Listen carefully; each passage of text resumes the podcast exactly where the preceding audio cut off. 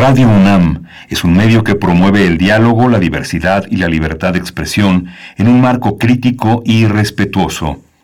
Los comentarios expresados a lo largo de su programación reflejan la opinión de quien los emite, mas no de la radiodifusora. Radio UNAM presenta Primer Movimiento. El mundo desde la universidad. Muy buenos días, bienvenidos, bienvenidas a Primer Movimiento en este día, el día después, 7 de junio, día de la post jornada electoral. Estamos en esta mañana todo el equipo en sus puestos. Allá en cabina, en Adolfo Prieto 133, Colonia del Valle, Ciudad de México, se encuentra Frida Saldívar en la producción ejecutiva, Violeta Berber en la asistencia de producción y Socorro Montes en los controles técnicos de esta nave que llegará hasta las 10 de la mañana en compañía de todos ustedes. Saludo a mi compañero Miguel Ángel Quemain en la conducción en este espacio. Miguel Ángel, ¿cómo estás? Hola Berenice, buenos días, bienvenidos todos, bienvenidas todas, bienvenidos nuestros compañeros, nuestros colegas de la Universidad de Chihuahua, que en tres ciudades, Ciudad Cuauhtémoc, Ciudad Juárez y la ciudad de Chihuahua nos enlazamos todos los días. Cada ciudad tiene su propia programación, pero justo este esfuerzo es tan significativo porque nos unificamos en una sola, en primer movimiento. Hoy vamos a tener de nuevo con nosotros a Ramón López Velarde, en la voz del doctor Vicente Quirarte. Doctor Vicente Quirarte, pero gran poeta, gran ensayista, uno de los investigadores más importantes de la literatura mexicana y uno de nuestros escritores más, más, más trascendentes. Él es miembro del Colegio Nacional y ahí se va a celebrar durante toda esta semana a Ramón López Velarde. Fue el viernes con la presentación también de este gran diccionario López Velardiano que hizo Marco Antonio Campos, que también estuvo con nosotros en compañía también de Juan Villoro, interlocutores fundamentales, a los que ahora se suman toda una serie de, este, de, investigadores, de conocedores que ha congregado Vicente Quirarte para celebrar fuera de todo, de todo, de todo sexenio. No, es, no será, un, sexenio, no será un, un centenario sexenal para López Velarde, así que Vicente Quirarte va a estar en unos minutos con nosotros. Así es, después tendremos la participación de Teo Hernández, colaborador de Primer Movimiento. Él es ingeniero dedicado a soportes sonoros e investigador de música de concierto para hablar en la sección La música de las Américas en tus oídos acerca de Tchaikovsky, el gran éxito como compositor y su prematura muerte. Hoy vamos a tener también eh, la presentación de un informe del IMCO sobre el rezago educativo, los efectos de la pandemia y los riesgos de la educación a distancia con Pablo Clark, investigador del INCO del Instituto Mexicano para la Competitividad, Asociación Civil. Hoy justamente que muchas escuelas, sobre todo privadas, inician el regreso a clases. La clase es presencial, escalonado, distribuido de acuerdo a las necesidades pues que hayan acordado desde los consejos técnicos de cada centro escolar, así también con los padres y madres de familia. Bueno, va a ser un es un día importante para el país en este sentido, también por supuesto para la capital. Tendremos en nuestra nota nacional el día de hoy damos seguimiento a lo que ocurre en términos y a nivel político eh, de la política institucional en Israel, la oposición en Israel, la formación de un gobierno de unidad y la salida de Benjamin Netanyahu. Así es que esto estaremos conversándolo con Moisés Garduño. Él es profesor de la Facultad de Ciencias Políticas y Sociales de la UNAM, especialista en estudios árabes e islámicos contemporáneos. Sí, vamos a tener también, hoy, hoy es, el turno de la poesía necesaria y eh, las antípodas, pues Octavio Paz con Rama. Así es, bueno, la voz y la selección de Miguel Ángel Quemain en la poesía necesaria para después llegar a nuestra mesa del día. Bueno, el tema de hoy y el tema que marca eh, la vida política institucional de nuestro país para los siguientes tres años, la configuración de, eh, bueno, el resultado, los resultados que ya se van eh, esclareciendo sobre el proceso electoral del día de ayer, 6 de junio, resultados e implicaciones. Vamos a estar conversando al respecto en la mesa del día con la doctora Luz María Cruz Parcero. Ella es doctora en Ciencias Políticas y Sociales por la UNAM, maestra en Estudios Sociales por la UAM, profesora de tiempo completo en la Facultad de Ciencias Políticas y Sociales también de la UNAM, adscrita ahí al Centro de Estudios Políticos, integrante de la red de politólogas. Sus líneas de investigación son elecciones, participación ciudadana, clientelismo y ciencia política con perspectiva de género. También en la mesa estará el maestro Hugo Concha Cantú, investigador del Instituto de Investigaciones Jurídicas de la UNAM, coordinador de la plataforma Análisis Electoral 2021 que lanzó eh, precisamente el Instituto de Jurídicas. Eh, y bueno, ahí y es coordinador además de la línea de investigación en justicia. Así es que bueno, la mesa del día, el tema obligado, el tema que nos dará seguramente y así esperamos muchos comentarios de parte de ustedes que nos escuchan y aquellos que quieran eh, bueno empezar a dejarnos sus comentarios bienvenidos están las redes sociales dispuestas para ser leídos esos comentarios. Cómo vieron el proceso electoral del día de ayer arroba p movimiento estamos así en Twitter y en Facebook primer movimiento UNAM. Miguel Ángel nos vamos con el corte mm, informativo sobre COVID-19 también ya con la Ciudad de México entrando a semáforo verde, así es que vamos para allá. Vamos. COVID-19. Ante la pandemia, sigamos informados. Radio UNAM. Al actualizar el semáforo epidémico por COVID-19, la Secretaría de Salud informó que 19 eh, estados del país están en verde, es decir, en el semáforo de menor riesgo epidémico. Entre las entidades que por primera vez pasaron a color verde se encuentran el Estado de México y la Ciudad de México. Sin embargo, Baja California Sur, Yucatán y Tabasco regresaron al color naranja, es decir, riesgo alto, ante el incremento de casos en esas entidades y se sumaron al estado de Quintana Roo. Las restantes nueve entidades se encuentran en color amarillo, es decir, un riesgo medio. La Secretaría de Salud informó que el número de decesos por la enfermedad de COVID-19 aumentó a 228.804 lamentables fallecimientos, de acuerdo con el informe técnico que ofrecieron ayer las, autoridades sanitarias. Los casos acumulados son 2.433.681. Hasta el momento México ha aplicado 34.450.602 dosis de las diferentes vacunas contra COVID-19.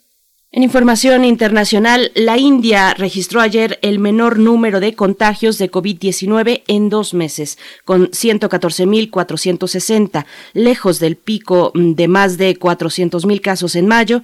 Las cifras del Ministerio de Salud indio también registraron un lento descenso de las muertes, 2.677, unas 700 menos frente a las más de 4.500 de finales de mayo.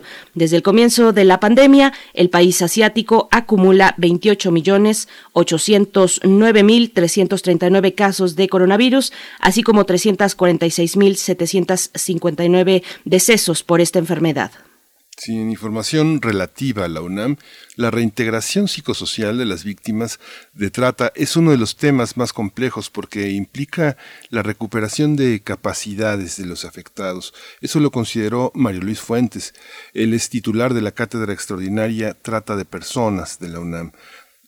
Así es, durante la clausura de la cuarta edición del diplomado en línea sobre trata de personas, Fuentes Alcalá dijo que durante el proceso de crisis sanitaria, la reflexión sobre las violencias y cómo enfrentarlas, en específico la trata de personas, la cual está asociada a las migraciones, requiere un esfuerzo comprensivo. Se estima que en el mundo existen 108.613 víctimas de este delito. COVID-19 ante la pandemia, sigamos informados. Radio UNAM. Expediente Cero Positivo. Derivas visuales sobre el VIH en México es el nombre de la exposición virtual que ofrece un primer panorama de la producción en torno a la emergencia del VIH que ha hecho el Centro de Documentación Arqueya del Museo Universitario de Arte Contemporáneo en su propósito de coleccionar la producción visual que se ha generado por la conjunción de arte y activismo en México. Esta exposición va a estar disponible en la página del MOAC. Así es. Bueno, pues ahí están las recomendaciones culturales para el día de hoy. Vamos con un corte musical, querido Miguel Ángel. ¿Qué es lo que vamos a escuchar? Hoy vamos a escuchar justamente eh, esta, esta, esta, canción que es políticamente incorrecta, eh, Rebecca Lane.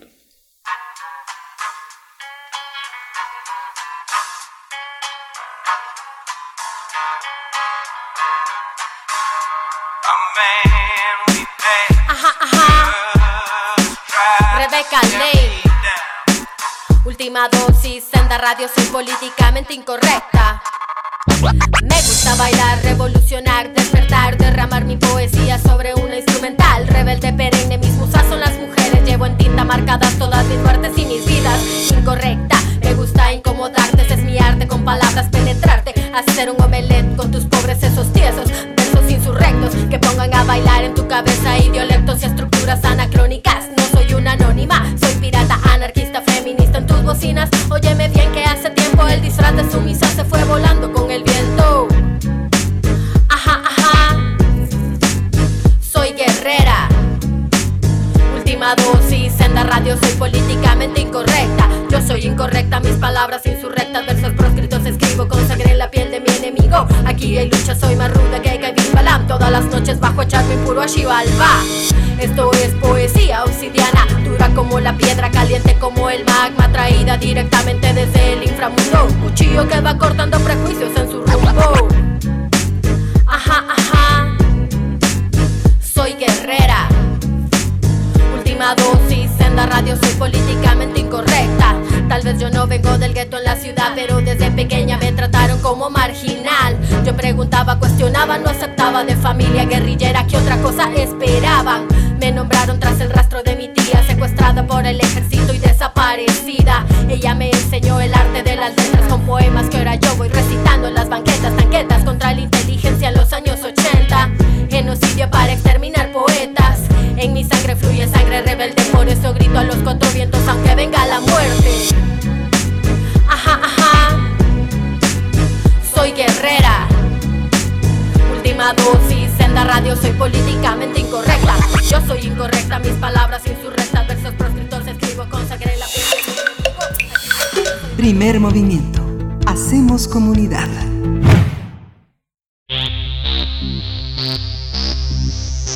de festivales, ferias y más. Recomendaciones culturales. En el marco del centenario luctuoso del Zacatecano y de la primera publicación del poema La Suave Patria, el Colegio Nacional eh, coordina el ciclo Nuestro Contemporáneo Ramón López Velarde con Vicente Quirarte en diversas actividades con muchos protagonistas. A 100 años de su partida se recuerda al poeta con la participación de escritores y estudiosos de la obra López Velardiana. En, esta, en este lunes los participantes serán el propio Vicente Quirarte, Christopher Domínguez Michael, Marta Canfield y Alfonso García Morales. Los especialistas explorarán la vigencia de sus poemas, tan vivos como la Odisea por él protagonizada, defendida y exaltada, así como la resonancia de sus palabras. En el ciclo también se revisitará la vigencia de la obra del poeta López Velarde, así como las nuevas lecturas, los hallazgos en su poesía y su último y más extenso poema, La Suave Patria, considerado por, por, por muchos un hito dentro de la historia de la poesía mexicana. El público interesado podrá disfrutar del evento de las 6 de la tarde y hasta las 8 de la noche de este día y será transmitido a través de la plataforma y las redes sociales del Colegio Nacional. Vamos a conversar sobre los festejos del centenario del fallecimiento de Ramón López Velarde y hoy está con nosotros el doctor Vicente Quirarte, poeta e investigador del Instituto de Investigaciones Bibliográficas de la UNAM, miembro del Colegio Nacional desde 2016 y organizador de este gran encuentro de escritores sobre Ramón López Velarde. Vicente Quirarte, gracias por estar aquí y bienvenido esta mañana a Primer Movimiento. Al contrario, muchas gracias amigos, muy, muy buenos días tengan todos ustedes. ¿Cómo están?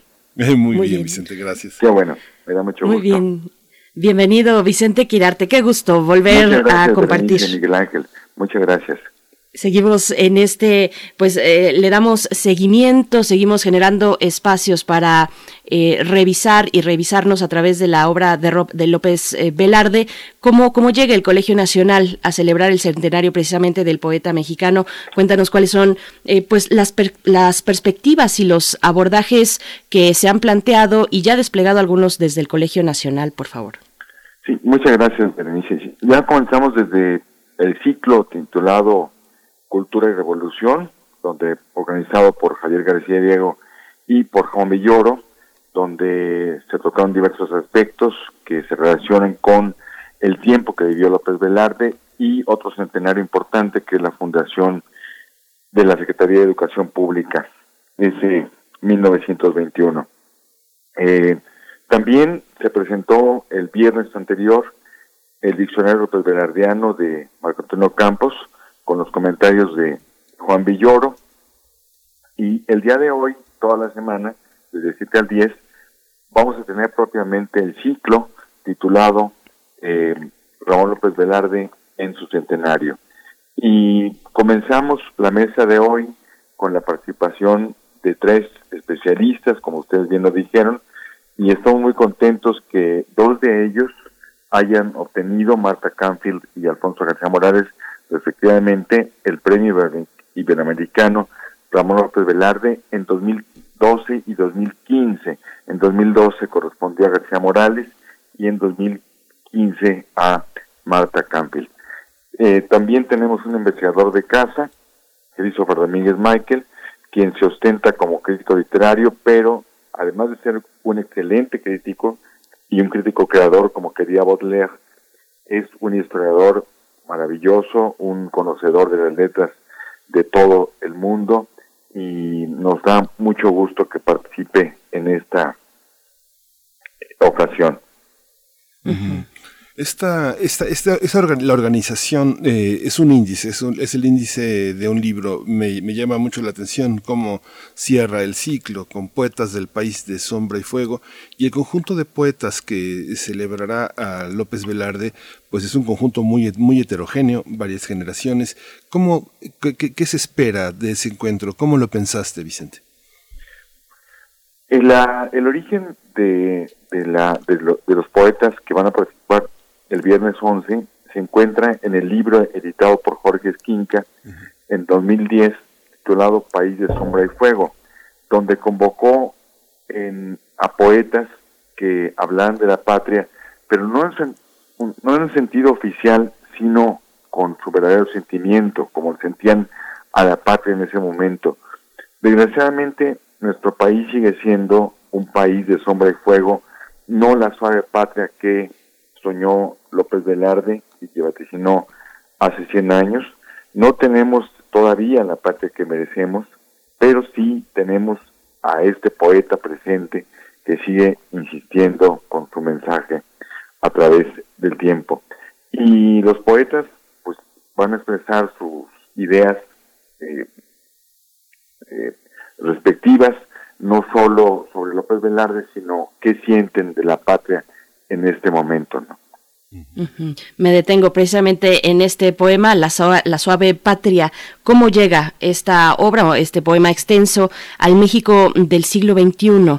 ¿Cuáles son esas, esos hilos tal vez o lo que permanece como esencia y que se ha, que se ha transformado o que hemos traducido en distintas claves también? ¿Cómo, cómo lo ves? Claro. Bueno, lo milagroso de ese poema es que ha resistido 100 años a los malos declamadores, a los maestros de civismo, a los políticos oportunistas, y sigue siendo un poema lleno de misterios y de versos por descifrar. A pesar de que varios críticos y varios lectores profesionales de poesía han dicho que hay versos que les parecen machacones y fáciles, es nuestro segundo himno nacional una declaración de fe en los principios. Antes se había hablado de la patria, pero nadie se había atrevido a tomarla por la cintura como López Velarde, hablarle a la patria como si fuera una muchacha, porque finalmente es un canto de amor, como lo dice Claudio Paz, eh, es un poema dirigido en voz baja, eso es lo que desde un principio dice López Velarde, eso es lo que han entendido los recitadores de feria, cuando se dice López Velarde que va a cortar a la epopeya un gajo, pero va a hacerlo con íntimo decoro, es decir, lo va a hacer en voz baja. Y La Suave Patria es un poema para ser dicho, no para ser declamado, para ser pronunciado en voz baja, como, como debe ser la poesía, eh, la otra voz que decía Octavio Paz, la otra voz que no es la religión, es una forma de religión. La poesía, por tanto, la poesía debe ser dicha en voz baja y rezarla como una oración. Vicente, hay una, eh, decía un poco provocadoramente al inicio de, la presentación del programa que eh, no es un, sexenio para López Velarde. Digamos que este, tal vez si hubiera sido el centenario de Carlos Pellicer le hubieran hecho una, una, una escultura a la entrada de, Tabasco, pero le tocó a Peña Nieto Octavio Paz, le tocó Elena Garro y le tocó José Revueltas. Fue, fue, fue una celebración no tan luminosa, estaba en el marco de un México también muy convulso, muy, muy dominado por la por una corrupción muy evidente y por una lucha también política que a veces oscurece las labores de, las, eh, de los organismos culturales.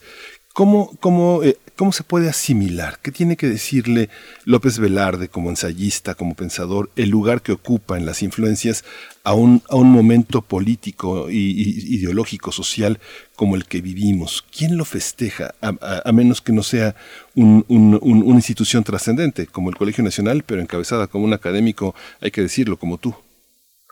Bueno, pues yo creo que la, la celebración, la poesía es un una actividad secreta para iniciados.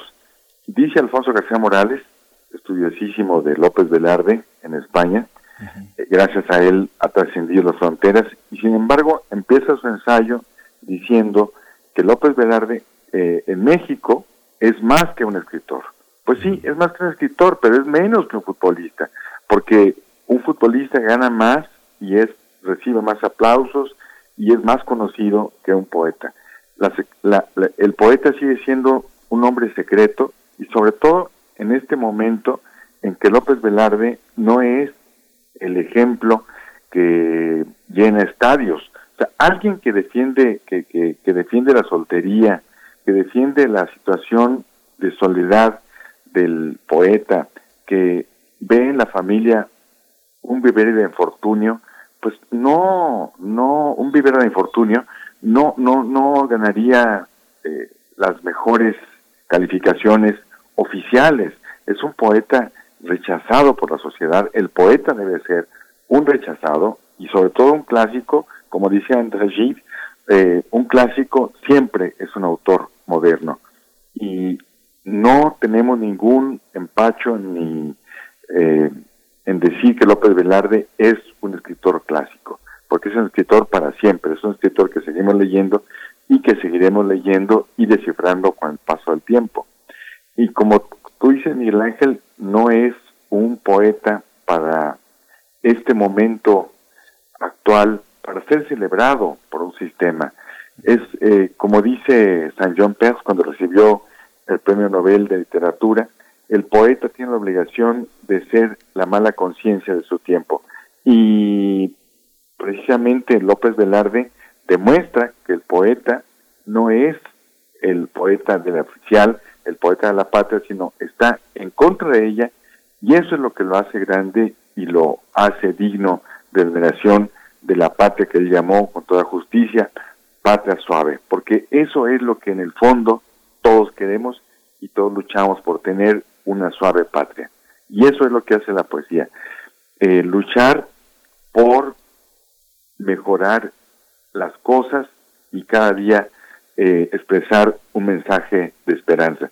Es lo que hacen ustedes con la poesía eh, de cada día, eso, eso eh, es uno de los grandes objetivos y de los grandes logros de la, la radiodifusora universitaria. Es, es, muy interesante, nos da mucho de qué hablar el planteamiento que hace mi compañero Miguel Ángel Quemain. Me quedé pensando en los escritores y no solo los escritores, en general los intelectuales insignia de los políticos, de algunos políticos que eh, esperan pues generar así una identidad de su propio gobierno. Mm, ¿Ha sido representado o ha sido adoptado López Velarde en algún momento político importante pues de este siglo que estamos festejándole? Bueno, eh, estoy pensando en lo que dijo Elsa Cross, que va a participar en este homenaje. Ella me comentaba, hace 33 años fue invitada al centenario de natalicio de López Velarde. Entonces era presidente Miguel de la Madrid, el discurso principal estuvo a cargo de Juan José Arreola, y ahora nos toca a nosotros, a esta generación, pues celebrar a López Velarde y no solo a esta generación, sino también a poetas jóvenes como Cristian Peña, como Dolores Dorantes, como Alejandro Terrar, todos los que van a participar en estas jornadas, ellos están proponiendo otras lecturas. Por ejemplo, el libro de Ernesto Lumbreras también está proponiendo una nueva lectura de López Velarde, al igual que lo hace Carlos Ulises Mata desde la Universidad de Guanajuato, tratando de encontrar un texto definitivo, porque todavía, después de 100 años, no tenemos una edición confiable y definitiva de las obras de Ramón López Velarde. Y él está trabajando en ello y encontrándole pues nuevos caminos, al igual que lo hace Luis Vicente Aguinaga, con esa penetración, con ese conocimiento de la poesía que tiene. Sí, justamente ese 21 de junio de la Madrid instaló en Zacatecas con Genaro Borrego, el, gobernador de Zacatecas entonces, la comisión del centenario en 87. Justamente José Luis Martínez presidió eh, esa, esa, esa comisión y José Luis Martínez, bueno, pues era un hombre de letras, eh, fue un hombre de letras muy importante, uno de los críticos más significativos. Este homenaje que tú organizas, Vicente, está caracterizado por la generosidad de lo que han dicho de López Velarde. Eh, tus colegas, tus amigos están incluidos en esa, pero también es un homenaje que mira hacia el futuro. como un poeta tan, de, tan breve edad, de, con tan pocos años de, lector, de vida, pudo ser tanto? ¿Cómo, ¿Cómo se explica esa posibilidad de que hoy, este 7 de junio, se haga un homenaje donde se puede mirar hacia atrás y hacia adelante a partir de un poeta? Bueno, esa frase que estás diciendo, esa, como, como si, esta provocación, como la llaman Miguel Ángel, es muy interesante porque efectivamente ahora lo estamos haciendo de manera no oficial, es decir, López Velarde no está siendo recordado por las autoridades como si lo fue en el centenario de su natalicio, eh, por las autoridades federales me refiero. Eh, va a haber el día de la muerte, el día 19 de junio, en, el, la Casa del Poeta, donde falleció Ramón López Velarde, una serie de guardias, pero organizadas por el gobierno de la Ciudad de México, hasta donde tengo noticia.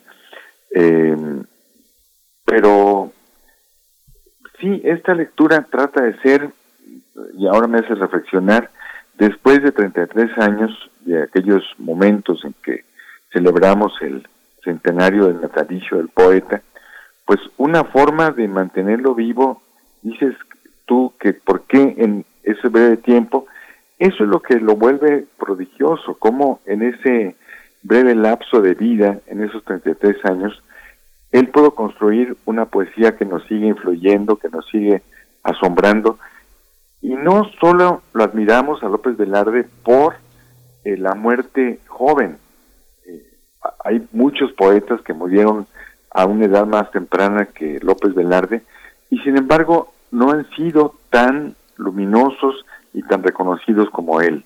Él supo vulnerar el lenguaje con una fuerza que no lo hicieron los demás. Dejó una huella y, y dejó la vara muy alta para tratar de que nosotros leamos en él, en sus renglones siempre inagotables. Otro momento u otro aspecto importante de este momento de las actividades del Colegio Nacional y de todo lo que se va configurando en torno a la poesía y a la figura de, López Velarde es el diccionario. Eh, ¿Cómo, ¿Cómo se piensa desde un formato o un esquema como ese, el de diccionario, y, y, qué, qué, ventajas tiene presentar así para los lectores pues las características de un autor como López Velarde, Vicente Quirarte? Bueno, Marco Antonio Campos eh, nos ofrece su diccionario López Velardiano. Eh, tuvimos la suerte de que el público que nos siguió pues quiere adquirirlo de inmediato. Es un libro que solamente tiene un tiraje de 500 ejemplares.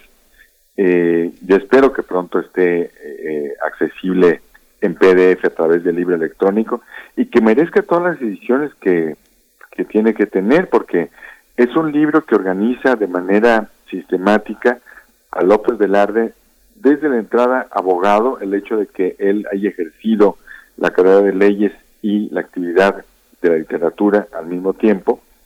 Eh, por ejemplo, la entrada de RAN es verdaderamente, de Saturnino RAN, es verdaderamente prodigiosa. Marco Antonio Campos logra unir esos dos destinos, esos corazones paralelos y esos destinos divergentes, como dice Felipe Garrido, Eh, también es ejemplar la manera en que Marco Antonio Campos logra combatir ciertos lugares comunes de la crítica López Verdiana, ciertos inventos, incluso Pablo Neruda, con todo lo que lo queremos y lo admiramos, pues dijo unas mentiras pavorosas sobre López Velarde, que él había vivido en la casa López Velarde en Coyoacán, que tenía una alberca. Los López Velarde eran una familia sumamente modesta, que no podían tener una casa en Coyoacán. Entonces, esas mentiras, Marco Antonio Campos las combate eh, con gran humor, porque es un libro lleno de erudición y de sentido del humor. En fin, lleno de pasión. Que eso es lo que significa este encuentro. Creo que esa es la respuesta también a la provocación de Miguel Ángel Gemain. El, este eh, encuentro está signado por la pasión y por la pasión crítica, que es la única que crea una eh, un verdadero conocimiento, como se enseñó Octavio Paz. Me imagino, puedo, puedo imaginar, pensando en la lectura que, este, que has organizado en cursos, en conferencias magistrales y ahora en el Colegio Nacional, el conjunto de ediciones del que, del que, del que nos perderemos, digamos que se necesita mucho dinero para hacer un López Velarde para los estudiantes de primaria, para los de secundaria, para la preparatoria y para fomentar la, investigación, para premiar poetas, para hacer eh, este, documentos gráficos sobre su vida. Esta lectura que hizo eh, Lumbreras para eh, convocando a los poetas está llena de imágenes. También la, la pintura. ¿Cómo pensar? ¿Cómo pensar un López Velarde para todos, Vicente? ¿Qué, qué alcances? ¿Cómo, ¿Cómo repartirías ese pan, ese pan en, en un país como, como el nuestro? ¿Qué, ¿Qué López Velarde para jóvenes? ¿Qué López Velarde para, para, para un país que merece pensarse en esos términos tan, tan poderosamente locales y universales? Esta suave patria, vestida de percal y de avalorio, como, como la vio López Velarde. Bueno, muchas cosas están haciendo a pesar de, que están, de los recortes que existen en la cultura, se están, por ejemplo, eh, eh, vamos a hacer un libro que van a pagar los gobiernos de Aguascalientes y de y de, y de San Luis Potosí, lugares donde se formó propiamente el carácter de, Ramón López Velarde y el colegio, ellos van a pagar una edición eh, con el sello del Colegio Nacional y que reúne colaboraciones desde Antonio Castro Leal hasta eh, Christopher Domínguez, o sea, ensayos de integrantes del Colegio Nacional que han hablado sobre López Velarde. Es curioso que en toda la historia del colegio no se ha dejado de dialogar con él. Salvador Elizondo, Octavio Paz, José Emilio Pacheco, en fin, hay una playa de, escritores, Juan Villoro, en su obra de teatro que acaba de estrenar eh, en su discurso de ingreso al colegio. Em, también entiendo que la CEP va a sacar una antología de poemas de gran tiraje de Ramón López Velarde. Em, igualmente, Ursus Artorius, Ursus Artorius está sacando una, va a sacar una, una biografía de los últimos momentos de la vida de López Velarde, lo cual hace también Cristian Peña en un libro titulado Veladora, lo hace desde la perspectiva de la poesía. Entonces hay muchos proyectos de editoriales que van a salir con grandes esfuerzos a pesar de todo. O sea, el poeta sigue vivo y sigue eh, activo y sigue siendo un misterio porque esa sonrisa ambigua que aparece en la mayor parte de sus fotografías es uno de los elementos que provocan eh, mayores eh, acercamientos y tentaciones a su obra. y, sobre los poetas jóvenes, Vicente Quirarte, que ya mencionabas algunos hace un momento, aquellos poetas jóvenes que se sumergen a la obra de López Velarde, ¿cómo, cómo, cómo está llegando esa estafeta al México de hoy, pero a través de la poesía nueva? Em, creo que a través del, de dos maneras, a través de, de decía López Velarde que el sistema poético es un sistema crítico, de tal manera que los poetas en sus obras están ejerciendo esa crítica en su propia obra poética. Por eso decía Jorge Cuesta que, aunque Reflejos de Javier Villarrutia era un libro de poemas, era un libro crítico. Eh, la manera en que los jóvenes poetas están recibiendo la influencia de López Velarde es ejerciendo en su propia obra esa voluntad crítica. Ellos pueden tener una idea diferente de lo que es la poesía o no saber que están ejerciendo ese esa voluntad crítica, pero lo están realizando de manera inconsciente. En ese sentido hay una influencia poderosísima de Ramón López Velarde. Desde el momento en que él nos enseñó que había que desconfiar de las palabras y, y forjarse un lenguaje, pues ese es el ejemplo que hay que seguir. Tratar de que nuestras expresiones sean fieles a esa idea. Lo que él quería de la patria también se le puede exigir a la poesía y a los poetas.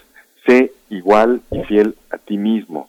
Sé, sé íntegro. Sé eh, congruente con lo que estás pensando y con lo que estás haciendo. Ahora vamos a tener todo este encuentro, Vicente, en el canal de YouTube del Colegio Nacional y es muy emocionante ver, ver estos encuentros porque finalmente en la improvisación, en los comentarios, encuentra uno mucho de la tela, de la, de la, de la tela que va a ser historia en el futuro. Este encuentro tendrá también una, un, destino editorial. Está, estás pensando en, eh, también en eh, construir un aspecto editorial de este, de todo este homenaje que has venido pues, eh, realizando. Pues ya existe la, el proyecto de este libro del que te hablé hace un momento, de Ramón López Verada en Colegio Nacional.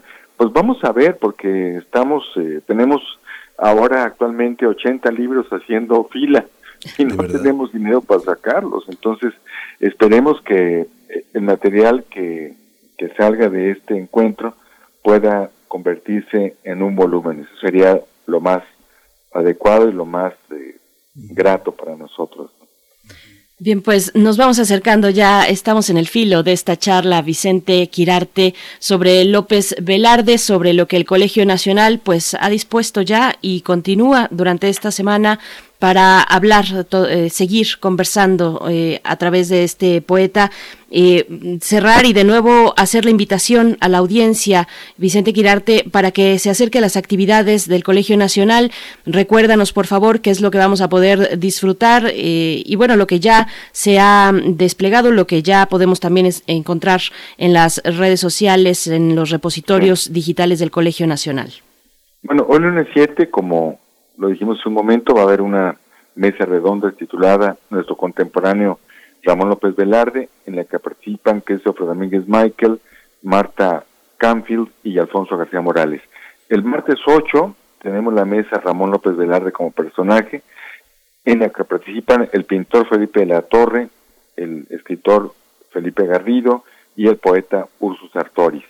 También el pintor Felipe de la Torre va a hablar del retrato de López Velarde que él hizo y que se va a inaugurar el 15 de junio, el día de cumpleaños del poeta, en la ciudad de eh, Aguascalientes.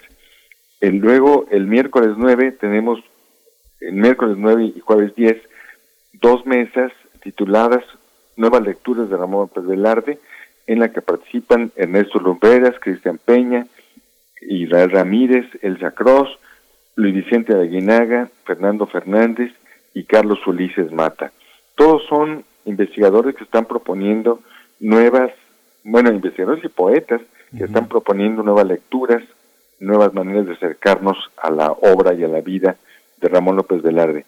Y culminamos el viernes 11 con una lectura de poesía en la que participan poetas de varias generaciones y de, géneros eh, masculino y femenino, María Baranda, Mariana Bernardes, Hernán Bravo Varela, Marta Canfield, Kenia Cano, Silvia Eugenia Castillero, Dolores Dorantes, Jorge Esquinga, Francisco Hernández, Landa, Francisco Magaña, Araceli Marcilla, Miriam Moscona, Alejandro Zarrab y José Javier Villarreal.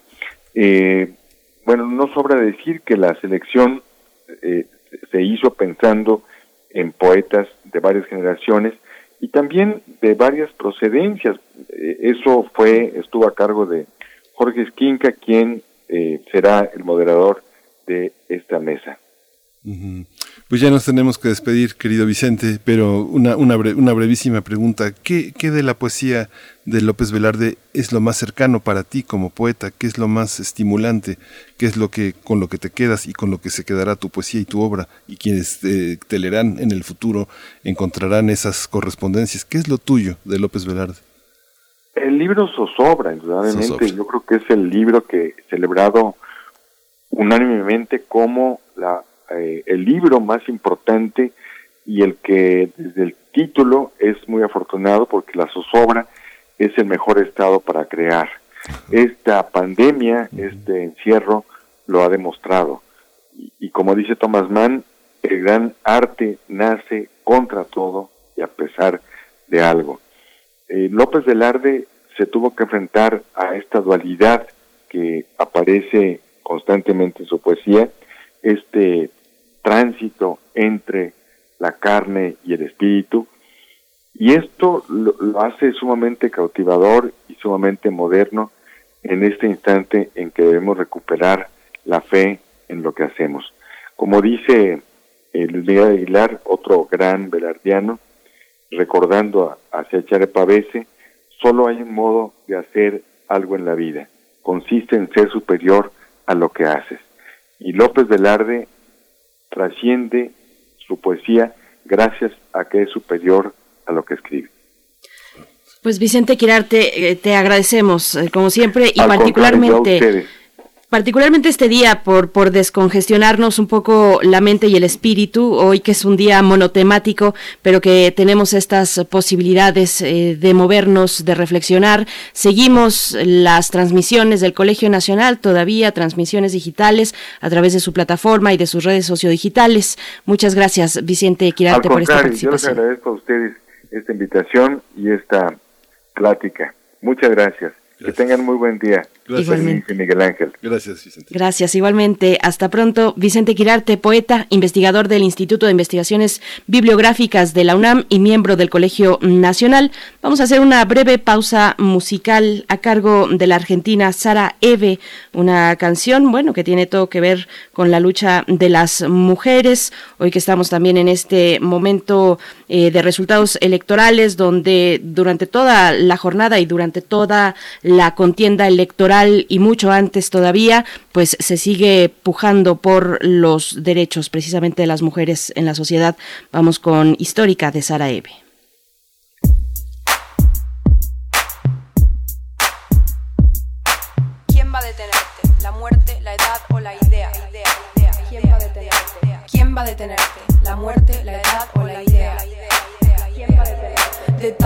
Que siente eufórica, antes que histérica, histórica, de tanto encanto, pictórica, de tan gustosa, rica, tan quimérica, fabrica hormona, calienta, lubrica, hasta los maricas, hechiza, satírica, a veces le da besos a Dios por unos pesos a vos. Gracias por ser como sos y te va, la salida te indica, irónica, es una estética con poética, con la base que suena y cinética y simpatiza con el tipo de tu lírica, pero a vos ni te te desubica, sube acá y sube acá, hacia adivinanza gitana, no tiene un método, lo hace con quiromántica, no tiene un título, tiene lencería erótica, se pone romántica, un poco afónica, un poco histriónica, te enferma de forma crónica, primero te da forma, después te deforma, de tanto que sabe te informa, con pocas normas, piensa en la reforma, Transformers se transforma. Y con el ritmo cambia la forma, forma la fila y aniquila de forma Gracias a Dios es atea. Gracias a Dios. De tan histérica histórica, antes que histérica histórica, de tanto que siente eufórica, antes que histérica histórica. De tan histérica histórica, de tan histérica histórica, antes que histérica histórica, de tanto que siente eufórica, antes que histérica histórica de tan histérica histórica. Sin bikini con química, te lo dice,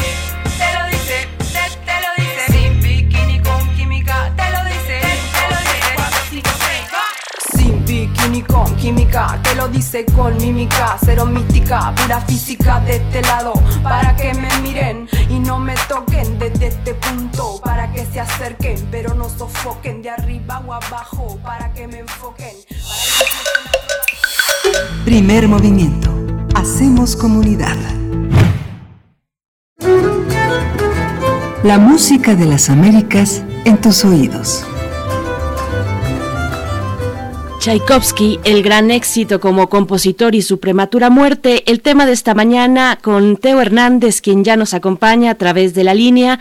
Él es ingeniero dedicado a soportes sonoros e investigador de música de concierto. Teo, qué, qué bien escucharnos esta mañana, escuchar a Tchaikovsky y hablar contigo. ¿Cómo estás? Buenos días, bienvenido.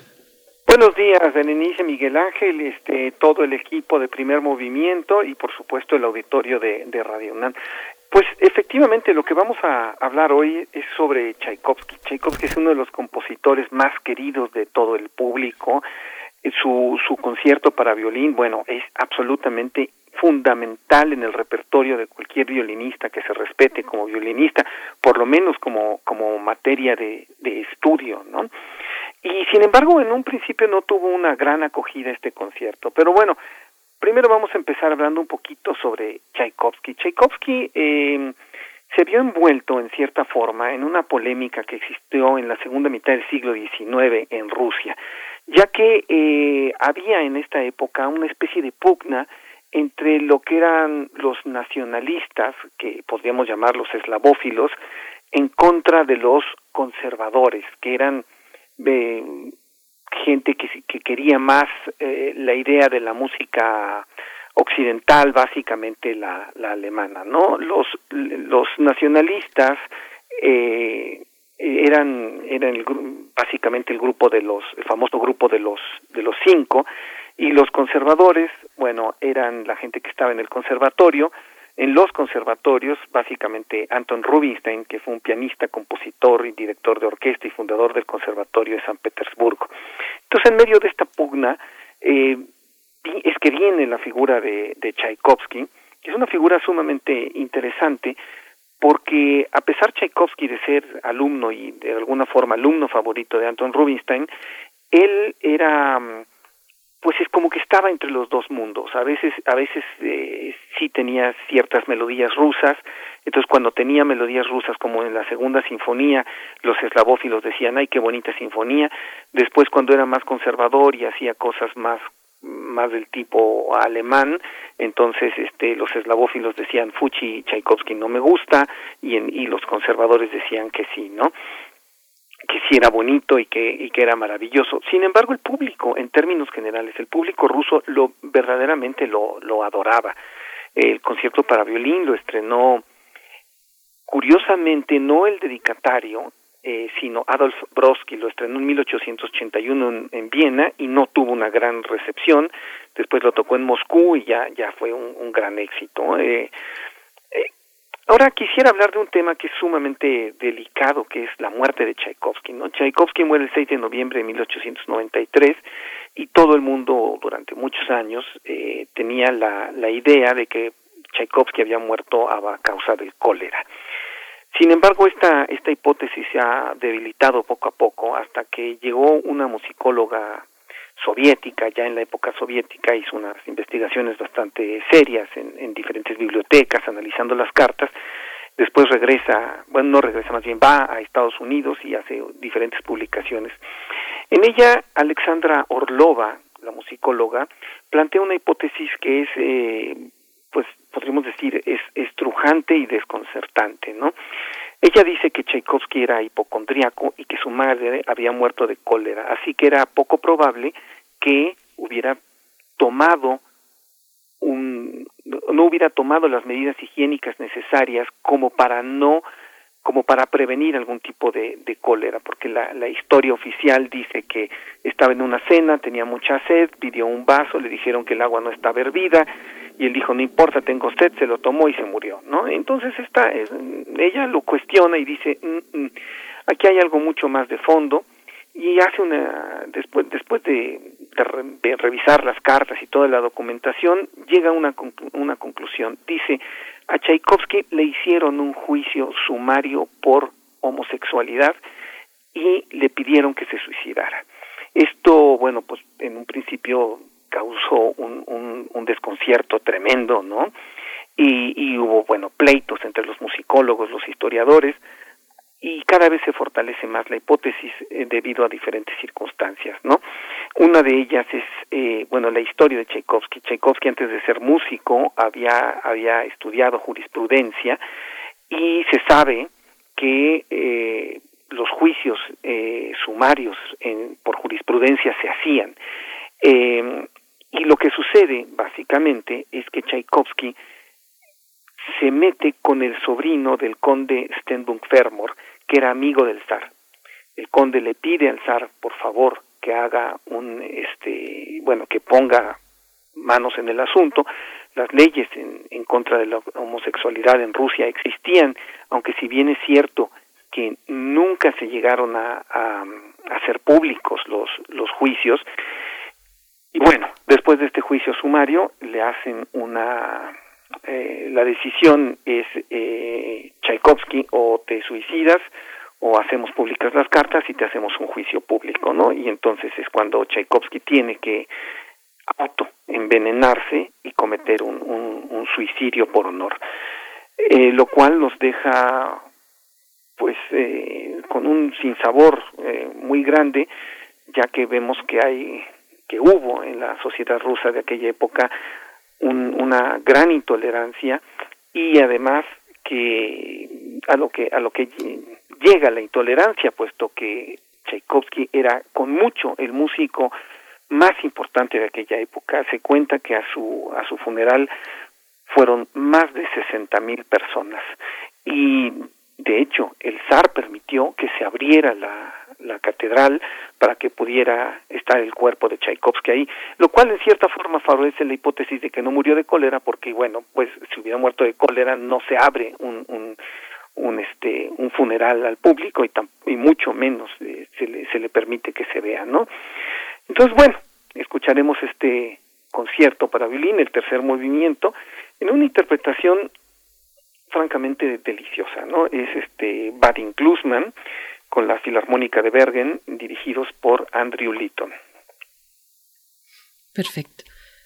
Bien, pues eh, vamos, vamos a escuchar. Con esto nos vamos a despedir. Bueno, que nos diga la eh, producción. Yo creo que podríamos regresar tal vez con un comentario final de tu parte, si estás de acuerdo, Teo Hernández.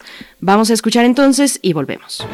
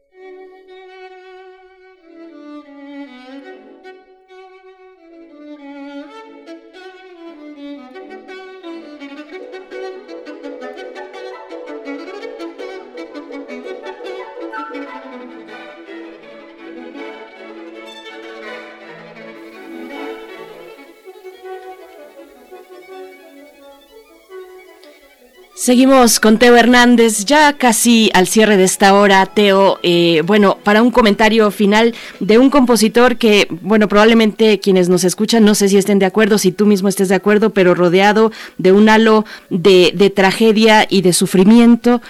Mm, cuéntanos, por favor, ya para el cierre, eh, pues sobre esta propuesta sobre la muerte prematura de Tchaikovsky.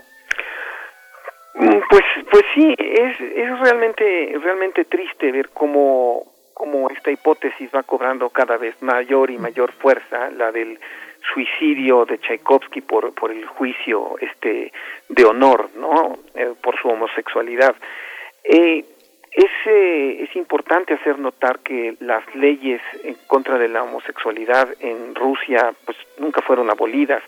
De hecho, sigue siendo un lugar digamos, poco amigable para, para, para los homosexuales. Ese, y, y, cómo es posible que se llegue a tanto si es, si es esta, esta hipótesis de Orlova, esta musicóloga, eh, llega, digamos, a, tener un más, más sustento, que cada día lo tiene más, bueno, estaríamos ante, un, ante uno de los crímenes contra el arte en términos generales más grandes que se hayan cometido, ¿no? Y, bueno, la música de Tchaikovsky es una de las más grandes músicas también, eh, siendo que además ídolo nacional, ¿no? Eh, bueno, pues básicamente es esto y, paradójicamente es, es, un Tchaikovsky que nos representa eh, como el ser, el músico, uno de los músicos rusos más importantes, ¿no? Eh, entonces es contradictorio eh, pensar que, que se le haya asesinado y al mismo tiempo se le se le tenga como uno de los más grandes compositores, representantes de la escuela rusa de composición. Por supuesto. Teo Hernández, siempre un gusto. Nos encontramos contigo en 15 días, ¿no? En 8 días. y bueno, te agradecemos, te deseamos una excelente semana. Muchísimas gracias, gracias Teo Hernández, ingeniero dedicado a soportes sonoros, investigador de música de concierto. Hasta pronto. Hasta pronto. Gracias. Hasta pronto. Dejamos también, la, nos despedimos de la Radio Universidad de Chihuahua. Nos escuchamos mañana de 6 a 7 y de 7 a 8 en el horario de la Ciudad de México. Quédese aquí en Radio NAM en primer movimiento.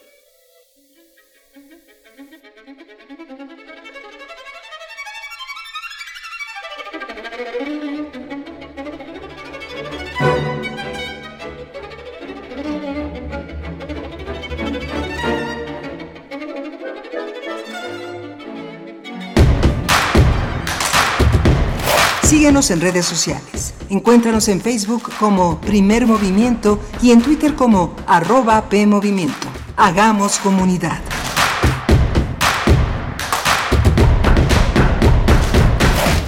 ¿Sabes a cuántos mexicanos llega la red de medios públicos de México? La red está presente en cada uno de los estados del país. Y unidos llegamos a más de 94 millones de mexicanos. Somos la red. ¿Y tú? Eres parte de ella. Las radiodifusoras y televisoras públicas estamos a tu servicio. Al servicio de México. El INE es la única fuente oficial de los resultados electorales y los comunica de tres maneras. El conteo rápido informa las tendencias de los resultados finales la misma noche de las elecciones, a partir de una muestra aleatoria y representativa de las casillas. El PREP, programa de resultados electorales preliminares, informa en tiempo real los resultados preliminares de la elección, a través de los datos que integran las y los ciudadanos en las actas. Y los cómputos distritales que informan los resultados oficiales. Contamos todas, contamos todos. INE. Las estaciones de búsqueda, rescate y vigilancia marítima trabajan todos los días del año. Cuentan con una flota moderna, tecnología de punta y personal especializado. Que vigila los mares y costas del país. Con honor, deber, lealtad y patriotismo, dan todo por la vida. En caso de peligro, llama al 800 Marina 1. Una armada que nació para servir a México. Secretaría de Marina. Gobierno de México. 46 emisoras de 17 países de Europa, América y África. Esa es la red de Mundofonías, música para descubrir el mundo. Todos los sábados a las 18 horas por el 96.1 de FM. Radio UNAM. Experiencia sonora.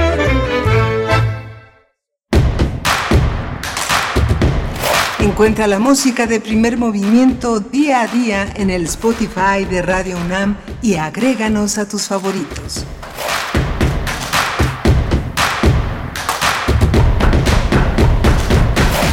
Hola, buenos días. Eh, buenos días a todos, a todas. Bienvenidos a Primer Movimiento al día después, como lo calificó esta mañana mi compañera Berenice Camacho. Después de, de, no extrañamos, por supuesto, no extrañamos los spots, pero sí hay una nueva, hay un nuevo, un nuevo espíritu después de unas elecciones tan copiosas, tan importantes en México. Le doy la bienvenida a nuestros compañeros, a Frida Saldívar en la producción ejecutiva, a Violeta Berber en la asistencia de producción, a Socorro Montes en la conducción de la nave, a la radio Nicolaita también que se suma a esta transmisión de 8 a 9 de la mañana y a mi compañera Berenice Camacho. Querida Berenice, buenos días. Miguel Ángel, muy buenos días, un gusto estar contigo. Miguel Ángel Quemain, gracias a todo el equipo, con Socorro Montes al frente de los controles técnicos y Frida Saldívar en la producción ejecutiva. Bueno, pues estamos llegando a esta segunda hora de transmisión en esta mañana, sí, el día después, 7 de junio, el día de la post jornada electoral y desde temprano les eh, em, pues hacíamos llegar esta invitación para que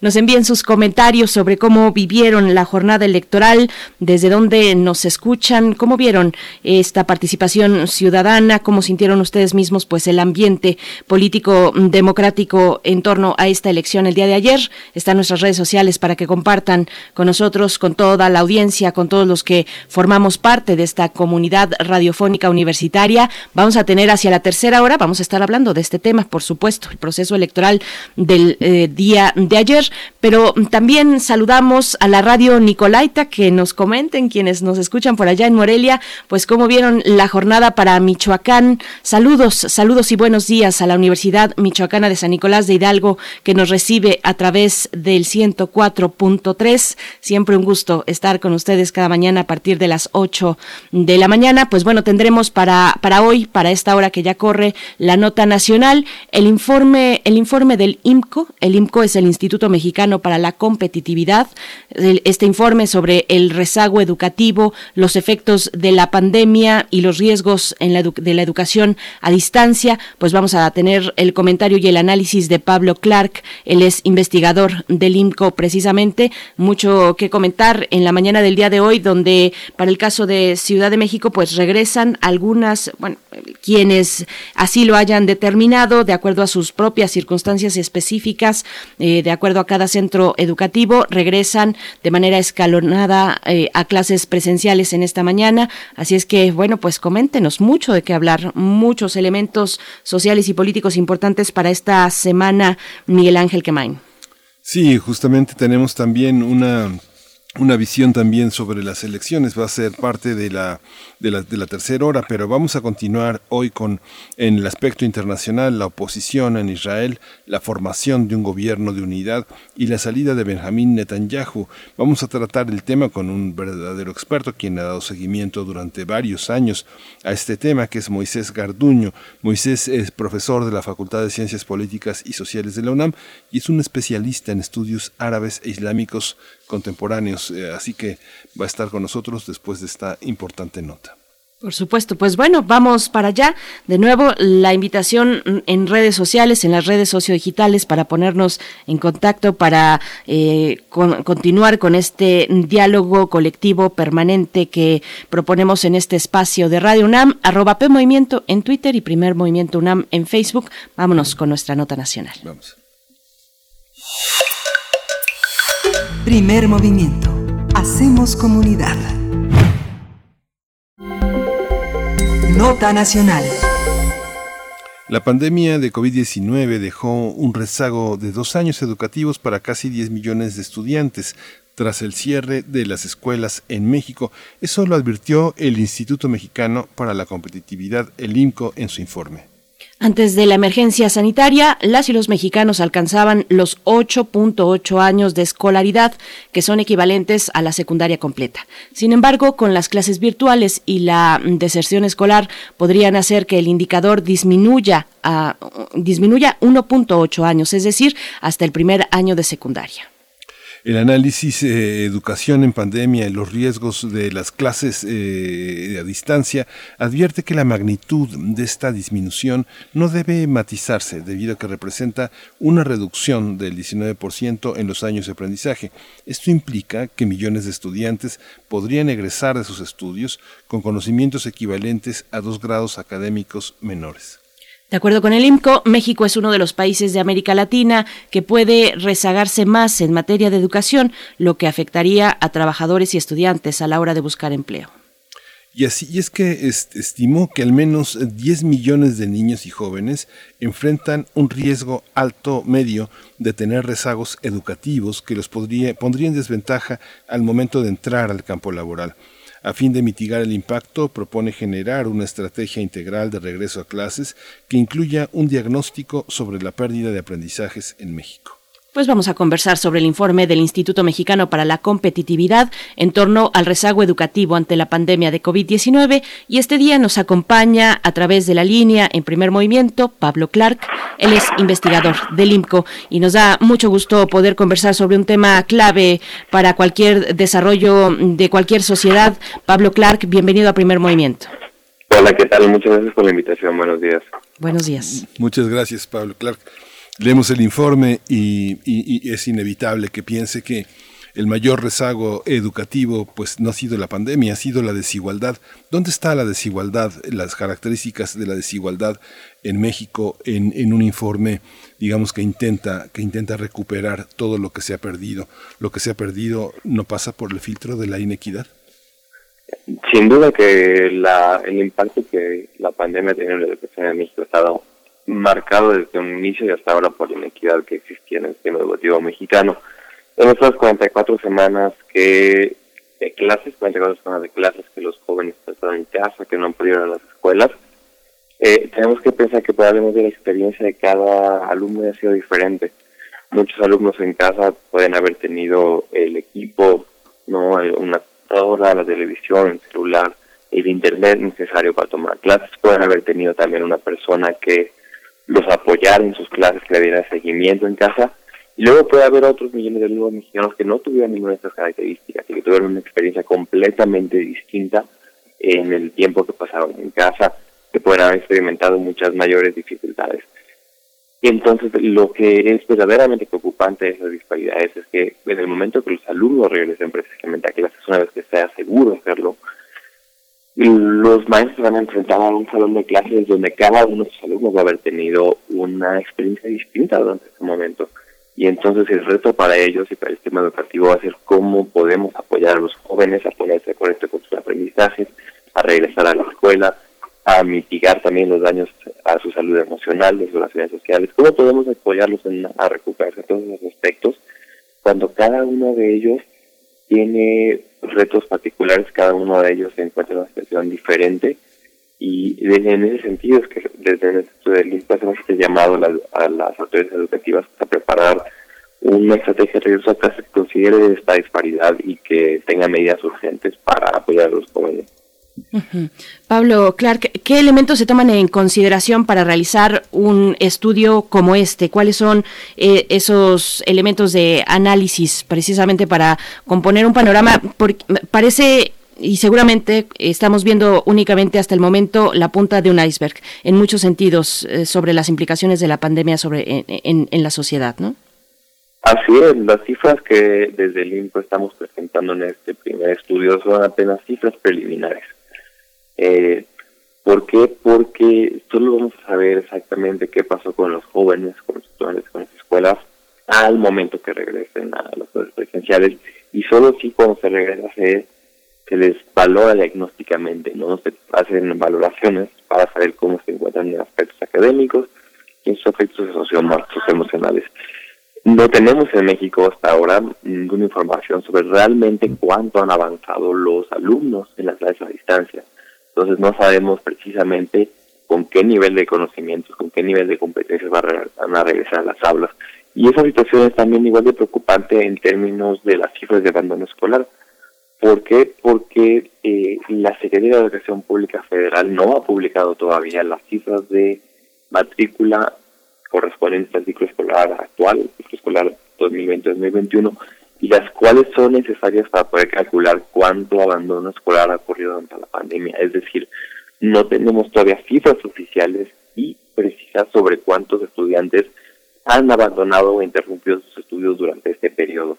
Estas primeras cifras que estamos ofreciendo desde el INCO las estamos recuperando a partir de estimaciones, a partir de cálculos y ejercicios que se están haciendo eh, en organizaciones alrededor del mundo, como el Banco Mundial, la Organización para la Cooperación y el Desarrollo Económico, pero son apenas cifras preliminares. Es muy importante que para tener acciones más concretas y más pertinentes tengamos las cifras reales de cuánto avanzaron los alumnos durante la educación a distancia, cuántos están regresando a la escuela y cómo se encuentran en aspectos emocionales y sociales. Este, este aspecto de la, de la falta de, digamos, de, tener un cálculo muy, muy preciso, eh, no, eh, un, sistema de evaluar eh, en relación a los, a los programas ha impactado de una manera distinta a los diferentes grados escolares. tal vez uno de los grados más, más dramáticos sea en el caso de la educación superior, los séptimos y octavos semestres y por otra parte también lo, en el caso de la preparatoria, el último año, ¿cómo se evalúan los distintos niveles en los que están los jóvenes hoy? Sin duda es un reto, porque como bien dices, a cada estudiante lo ha afectado de manera distinta dependiendo de su edad. Sabemos, por ejemplo, que los alumnos del preescolar, de la primaria, en particular, ellos tienen mayor necesidad de tener en el hogar a, a un adulto que los pueda apoyar, que tenga tiempo y que tenga también a su vez seguridad suficiente para apoyar a sus hijos o a, los jóvenes con sus tareas. Sin ese apoyo de, los, de una persona adulta, los jóvenes de preescolar y primaria tienen mucho más dificultades para avanzar. La situación no es la misma en preparatoria o universidad, como mencionas, donde los jóvenes tienen ya mayor autonomía para aprender por su cuenta sin embargo, donde el reto en su caso es que les queda muy poco tiempo en el sistema escolar, ¿no? Están a punto de dejar ya, están cerca de incorporarse al mercado laboral o de continuar sus estudios, por lo que la ventana de oportunidad para apoyarlos es, es muy corta. En ese sentido, eh, eh, se viene a reforzar el mensaje que estamos platicando, no necesitamos tener información precisa de cómo ha afectado a los estudiantes dependiendo de su edad y dependiendo de su edad escolar, para poder precisamente saber esto, saber cuáles son los alumnos que sí pudieran avanzar tal vez un poco más en la educación en casa, confirmar esta hipótesis de que hayan sido tal vez los de preparatoria o bachillerato los que puedan avanzar un poco más y, que en cambio los de primaria y preescolar pues se rezagaron un poco más y aparte como en su caso por, por la edad también las las relaciones sociales, no la interacción social que tienen con sus compañeros y con los maestros es fundamental en esa etapa desarrollarse, tendríamos que detectar si entonces tal vez estos, estos estudiantes más jóvenes tienen un, un desafío particular en esa parte, ¿no? Pero eso no lo podemos hacer a partir de nuestras preconcepciones, ni a partir de nuestras ideas, ni siquiera a partir de estos estudios que estamos retomando desde el INPO. Eso se tiene que hacer a partir de datos reales, a partir de evidencia que, que nos diga realmente cómo están los alumnos. Esa evidencia solo se puede recolectar en las aulas, unas regresar clases, pero solo se puede recolectar si hay un plan y hay una estrategia con presupuesto y bien pensada y con tiempo para valorar el conocimiento de los alumnos. Además de la de la diversidad propia de los niveles educativos de estas diferencias. Tenemos un país pues mega diverso culturalmente hablando. ¿Qué, qué distinciones hacer con respecto a los rezagos entre estudiantes que pertenecen a centros urbanos, a grandes ciudades o aquellos, por el contrario, que se encuentran en comunidades indígenas o, rurales. ¿Qué distinciones son importantes mm, poner en la mesa para hablar de rezagos educativos ante la pandemia? Mira, en términos de, esas distinciones entre tipos de escuelas o, contextos de comunidades, la verdad es que es un asunto que hay que pensarlo con cuidado. ¿Por qué? Porque esas estimaciones que estábamos mencionando de que los alumnos mexicanos podrían perder el aprendizaje equivalente a 1.8 años de aprendizaje debido a las clases a distancia, estas estimaciones están hechas por el Banco Mundial y se enfocan en particular en lo que tiene que ver con español y con matemáticas. Es decir, con las dos materias más fundamentales que los alumnos mexicanos llevan en todo tipo de escuelas, o deberían tener ¿no? en todo tipo de escuelas, desde el preescolar hasta el bachillerato, en escuelas de, del Servicio de Educación Indígena, hasta en la educación superior privada. Eh, y se están, nos estamos enfocando en estas habilidades precisamente porque son las que todos los alumnos necesitan para seguir aprendiendo y o en su caso para incorporarse al mercado laboral.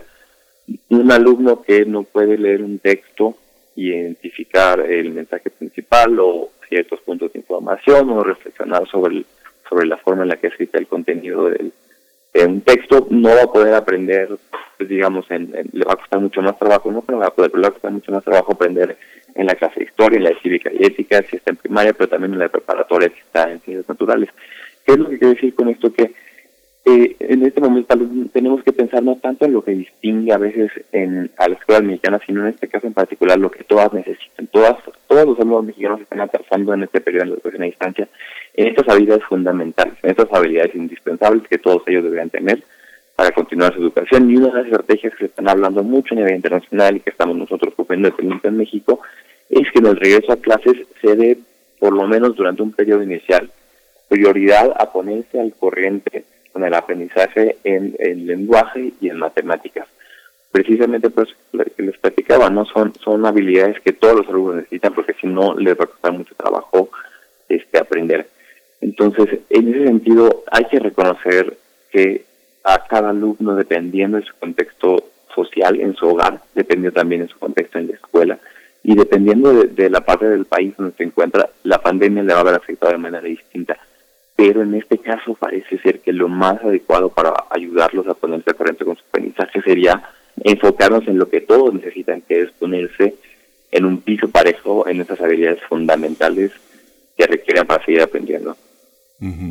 Cuando uno ve los cuadros eh, que han presentado en este informe, que es muy apretado, es muy, muy sintético, uno ve que las, combinatorias de, sus, eh, su cuantificación son las que aterran. En, las primeras páginas, la gráfica 2 dice principales razones de no conclusión al ciclo escolar. Están entre varias, perdió el contacto con sus maestros o no pudo hacer las tareas, el 28% del rezago, eh, alguien de la vivienda se quedó sin trabajo, el 22%, la carencia de un equipo, el del 27%, 17%, considera que las clases a distancia son poco funcionales para el aprendizaje, un 15, pero el padre o la madre o tutor no pudo estar al pendiente de él o ella. Aquí nada más pensando en las combinatorias es aterrador, Pablo, ¿no? Sin duda, sin duda, porque son millones de, jóvenes mexicanos que se pueden haber encontrado eh, con algunas de esas condiciones que los ponía en, en riesgo. Nosotros, como veíamos, es que los alumnos en mayor riesgo pues son aquellos que no tenían ni el equipo tecnológico necesario, ni el internet, ni tampoco una persona que, que los apoyara. Y afortunadamente en México, eh, pues era solo cerca del 7% de los alumnos, que aún así son 2 millones de, jóvenes, los que estaban en, en mayor riesgo por no tener ninguna de estas condiciones. Sin embargo, existen 10 millones que como bien dice, les faltaba una persona en el hogar que las pudiera ayudar a seguir con su proceso educativo. El, en ese sentido, la pandemia tal vez haya sido una oportunidad importante para muchos padres de familia, para muchas eh, familiares en general de, de, los estudiantes, para darse cuenta del rol fundamental ¿no? que los maestros tienen en las escuelas, en las aulas, y que es un rol insustituible. No, no hay ninguna tecnología que pueda sustituir al maestro en ese proceso de guiar y acompañar el proceso de aprendizaje de los alumnos. Y es sin duda una de las cosas que más ha complicado a, el avance del aprendizaje durante la educación a distancia. Pablo Clark, como ven, bueno, estamos en un momento para el caso de Ciudad de México y para otros estados que ya lo han hecho previamente, el regreso a, clases presenciales, escalonado con sus características, eh, diferido en días y eh, finalmente, pues así de esa manera también eh, bajo la elección de cada uno de los centros educativos, pero ¿cómo lo están viendo? ¿Qué implicaciones y qué momento de oportunidad también se da con, con este regreso a, a clases presenciales? Sí, hasta ahora la estrategia de regreso a clases ha estado pues principalmente centrada en estos aspectos de la vacunación a los maestros, la zona de distancia en la escuela, reducir los grupos, alternar los días para tener no tanto el, amontonamiento de personas en, los planteles. Es decir, estado centrada principalmente en las medidas sanitarias. y esas medidas sanitarias son necesarias, pero no son suficientes para un regreso a clase que necesitan los estudiantes. Tenemos que pensar para qué estamos regresando a clases, ¿no? ¿Para qué está regresando la Ciudad de México a clases tres semanas antes de que acabe el ciclo escolar? Si está regresando ahora debería ser porque existe la oportunidad de hacer algo fundamental para apoyar el aprendizaje que se perdió durante la pandemia o apoyar a, los alumnos que dejaban de asistir a la escuela. Y en esa parte es donde desde el INCO percibimos que no hemos discutido todavía con suficiente profundidad y relevancia cómo complementar todas estas medidas sanitarias con también medidas académicas, medidas que ayuden a los alumnos en la parte del aprendizaje, la parte de su bienestar emocional, de su desarrollo individual, de sus relaciones con sus compañeros y en la parte de su asistencia a la escuela. Eh, existen muy pocos detalles sobre qué planea hacer la Secretaría de Educación Pública a nivel federal para eh, precisamente no apoyar a los alumnos en estos aspectos y que son criterios y, lineamientos que la SED federal debería publicar porque es importantísimo que los gobiernos estatales los retomen y los ajusten a sus contextos locales, incluso que las mismas escuelas puedan eh, tomar las, las recomendaciones y la federal y en la medida de sus posibilidades, de acuerdo a sus recursos y de acuerdo a sus instituciones, los adapten a lo que mejor puede beneficiar el caso particular de sus comunidades. Sin embargo, eso es bien difícil de hacer si no existe ningún tipo de guía, si no existen muchos criterios, si no existen detalles sobre qué son las medidas que reciben nuestras escuelas, cuáles son las que tienen más efectividad, cuáles son las que más valen la pena, cuáles han probado tener efecto en otras situaciones. Y en esa parte estamos viendo todavía que no se está aprovechando esta oportunidad de hacer un regreso a clases que no sirva solo para decir, ah, ya regresamos, que es muy importante porque como estamos platicando, el, los efectos que tenido la educación en los jóvenes son enormes, es importante regresar, pero es importante regresar para que aprendan y para eso se necesita un plan más estructurado que existe actualmente.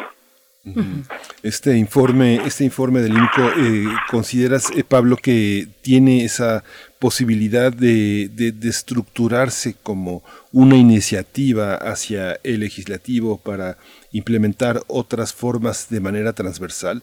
Hay una parte eh, que se fue alejando de la, educación de esa transversalidad y que, y que viene también desde las competencias que están desarrolladas en la, en la educación artística. Pareciera que tampoco está en la transversalidad. ¿Cómo, cómo, cómo pensar lo que se ha quedado, lo que se ha quedado atrás eh, en, en, ese aspecto formativo de la persona y no solo, no solo de la persona capaz de solicitar un trabajo o de tener un nivel de conocimientos que nos homogeneice, sino que nos, eh, que nos enriquezca como personas, enfrentar la vida, incluida lo, mental, la depresión, la tristeza, la frustración, la desigualdad, cómo, cómo, este, cómo estás enfocando el, este informe hacia los órganos legislativos, Pablo. Bueno, sí, claro, en ese sentido, este informe es apenas un, un primer saque, es apenas una llamada de atención donde queremos levantar la mano y decir, no estamos discutiendo con la suficiente profundidad, tal vez con la suficiente urgencia, cómo vamos a hacer esto que tú bien mencionas de apoyar a los alumnos en todos sus aspectos necesarios académicos, emocionales y sociales a regresar a las escuelas. Estamos presentando estas cifras porque nos parecen dramáticas y esperamos que, que a los legisladores eh, que tienen la obligación de tener el derecho a la educación de los jóvenes parezcan también dramáticas y les sirvan como una especie de llamado a la acción, que se encanta de lograr que verdaderamente a la acción. Estamos presentando también pues una reseña de, de la evidencia, ¿no? De lo que la ciencia en otros países ha dicho que sirve para este tipo de, de situaciones. Estamos pensando que, que una oportunidad importante es eh, las elecciones que pasaron el día de ayer, donde en 15 estados están entrando nuevos gobernadores y que como sabemos los estados de México tienen atribuciones y tienen capacidades para ofrecer educación y para y para modificar sistemas educativos. Estos nuevos estados que están entrando, en particular por ser gobiernos nuevos, pero tal vez se estar haciendo en todos los estados de la República, pues tienen tienen el, campo, digamos, tienen el margen para retomar informes como los que estamos publicando desde el INCO, pero también publican desde muchos otros lados, para hacer planes y hacer recomendaciones y diseñar soluciones que estén bien ajustadas a su, a su contexto local, que estén basadas en evidencia para asegurarnos que sean un buen uso de nuestros recursos públicos, para asegurarse que sean un buen uso del tiempo que están dando los las escuelas, pero que estén, al final de cuentas, basadas no en, en teorías ni en ocurrencias, sino eh, idealmente en, en, la ciencia y la evidencia. Y eso es lo que estamos intentando hacer con este primer informe del INCO, que te digo, es, es un primer saque, digamos. Eh, más adelante esperamos poder profundizar más en las propuestas concretas que podrían servir en, en diferentes estados de la República. Pablo, eh, ahora que mencionas el ámbito internacional, te pregunto qué países pueden ser eventualmente un referente en el entendido o bajo el entendido de que mm, pues nadie lo está haciendo bien o de la forma forma correcta. No hay formas correctas o fórmulas correctas eh, para este momento en el que todos intentamos en realidad remontar las adversidades de la pandemia. Pero ¿dónde podrían empezar a verse referentes? México, no sé si es el único o de los muy pocos países que no ha tenido un retorno a clases presenciales. ¿Cómo poner en contexto lo que ocurre en México con respecto al ámbito internacional en la educación? Así es, es otro que es muy preocupante. México, al, final de la semana pasada, era uno de los 25 países en todo el mundo que no había regresado a clases. Es de los pocos países que no ha abierto las escuelas ni un solo día desde hace más de un año.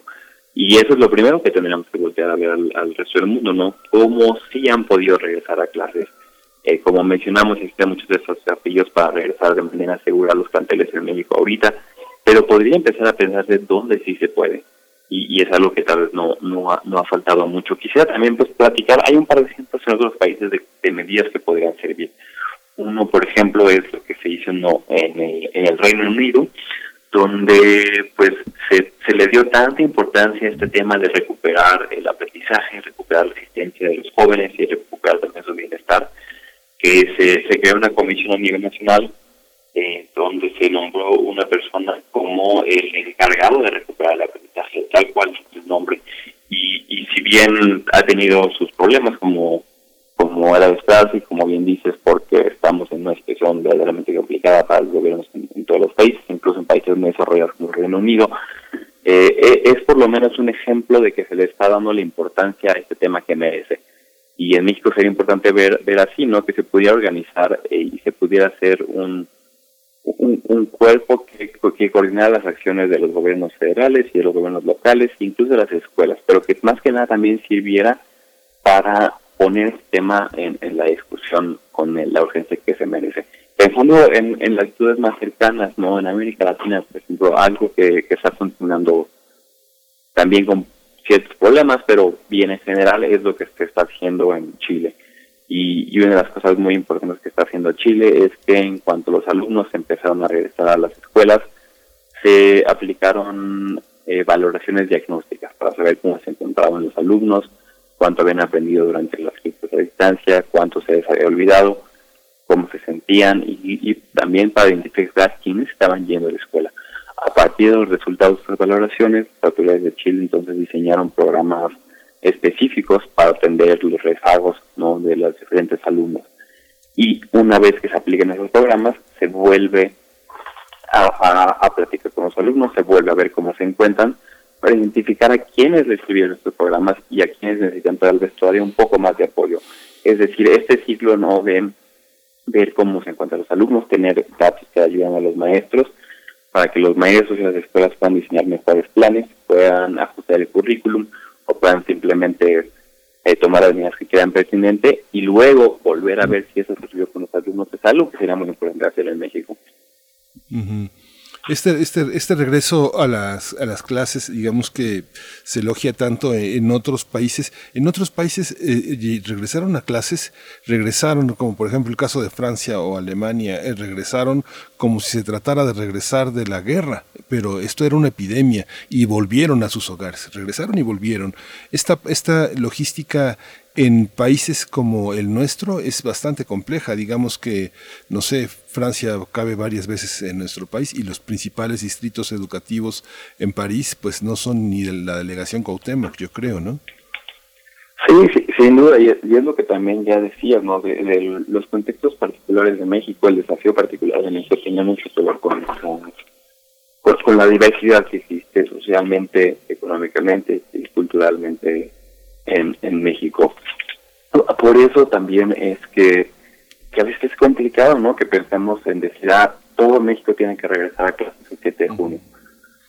Incluso que toda la Ciudad de México tiene que regresar en clases de junio, el 7 de junio, perdón.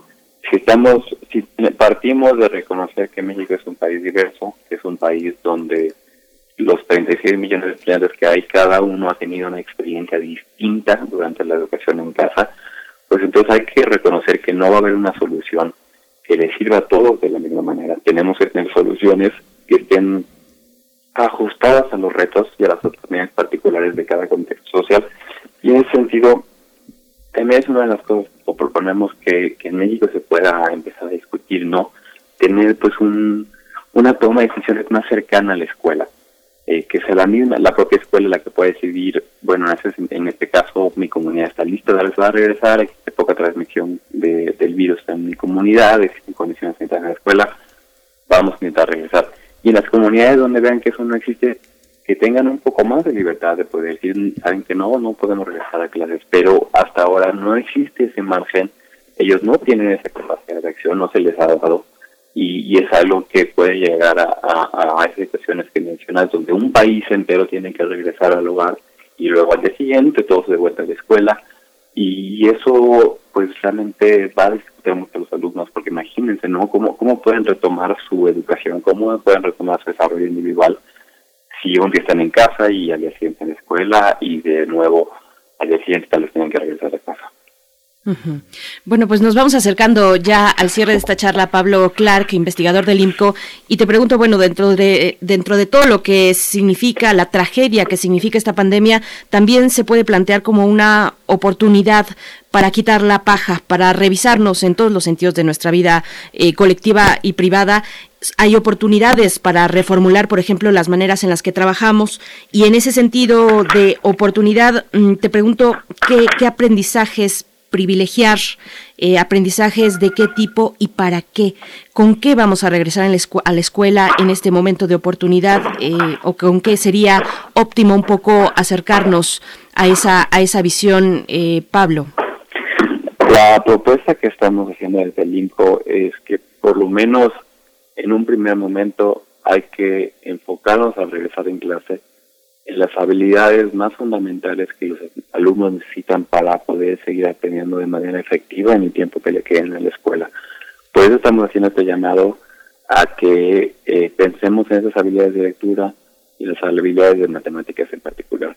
Sin duda que no son la única, el único contenido importante en los salones de clase, sin duda que no son las únicas materias que contribuyen a que se desarrollen las personas, pero sí estamos viendo que si no ayudamos a que los alumnos se recuperen en, estos aprendizajes, por lo menos al principio de, su retorno a clases, van a enfrentar mayores dificultades, van a tener mayores barreras para poder eh, continuar aprendiendo en, los siguientes años. Y también van a tener mayores desventajas si tienen que salir de la educación, tienen que entrar a trabajar por presiones económicas y van a estar en una enorme desventaja con respecto a sus compañeros que sí pueden tener un poco más de habilidades, porque se ha demostrado a partir de evidencia en otros países que son son fundamentales. Entonces es necesario que todos tengan por lo menos un, piso parejo en esas habilidades básicas, que todos tengan por lo menos un piso parejo que les permita entonces sí ya a cada uno desarrollarse más de acuerdo a sus propias condiciones y de acuerdo a sus propios intereses.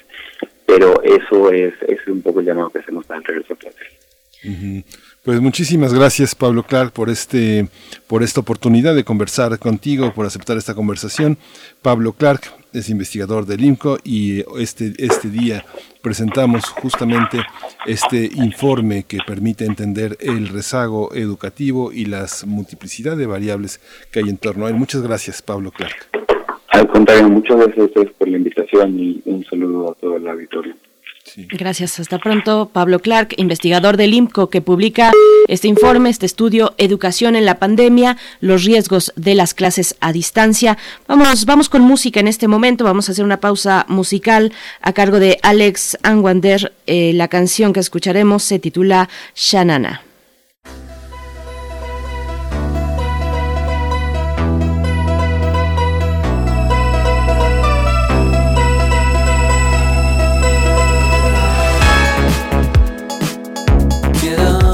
Decirte de a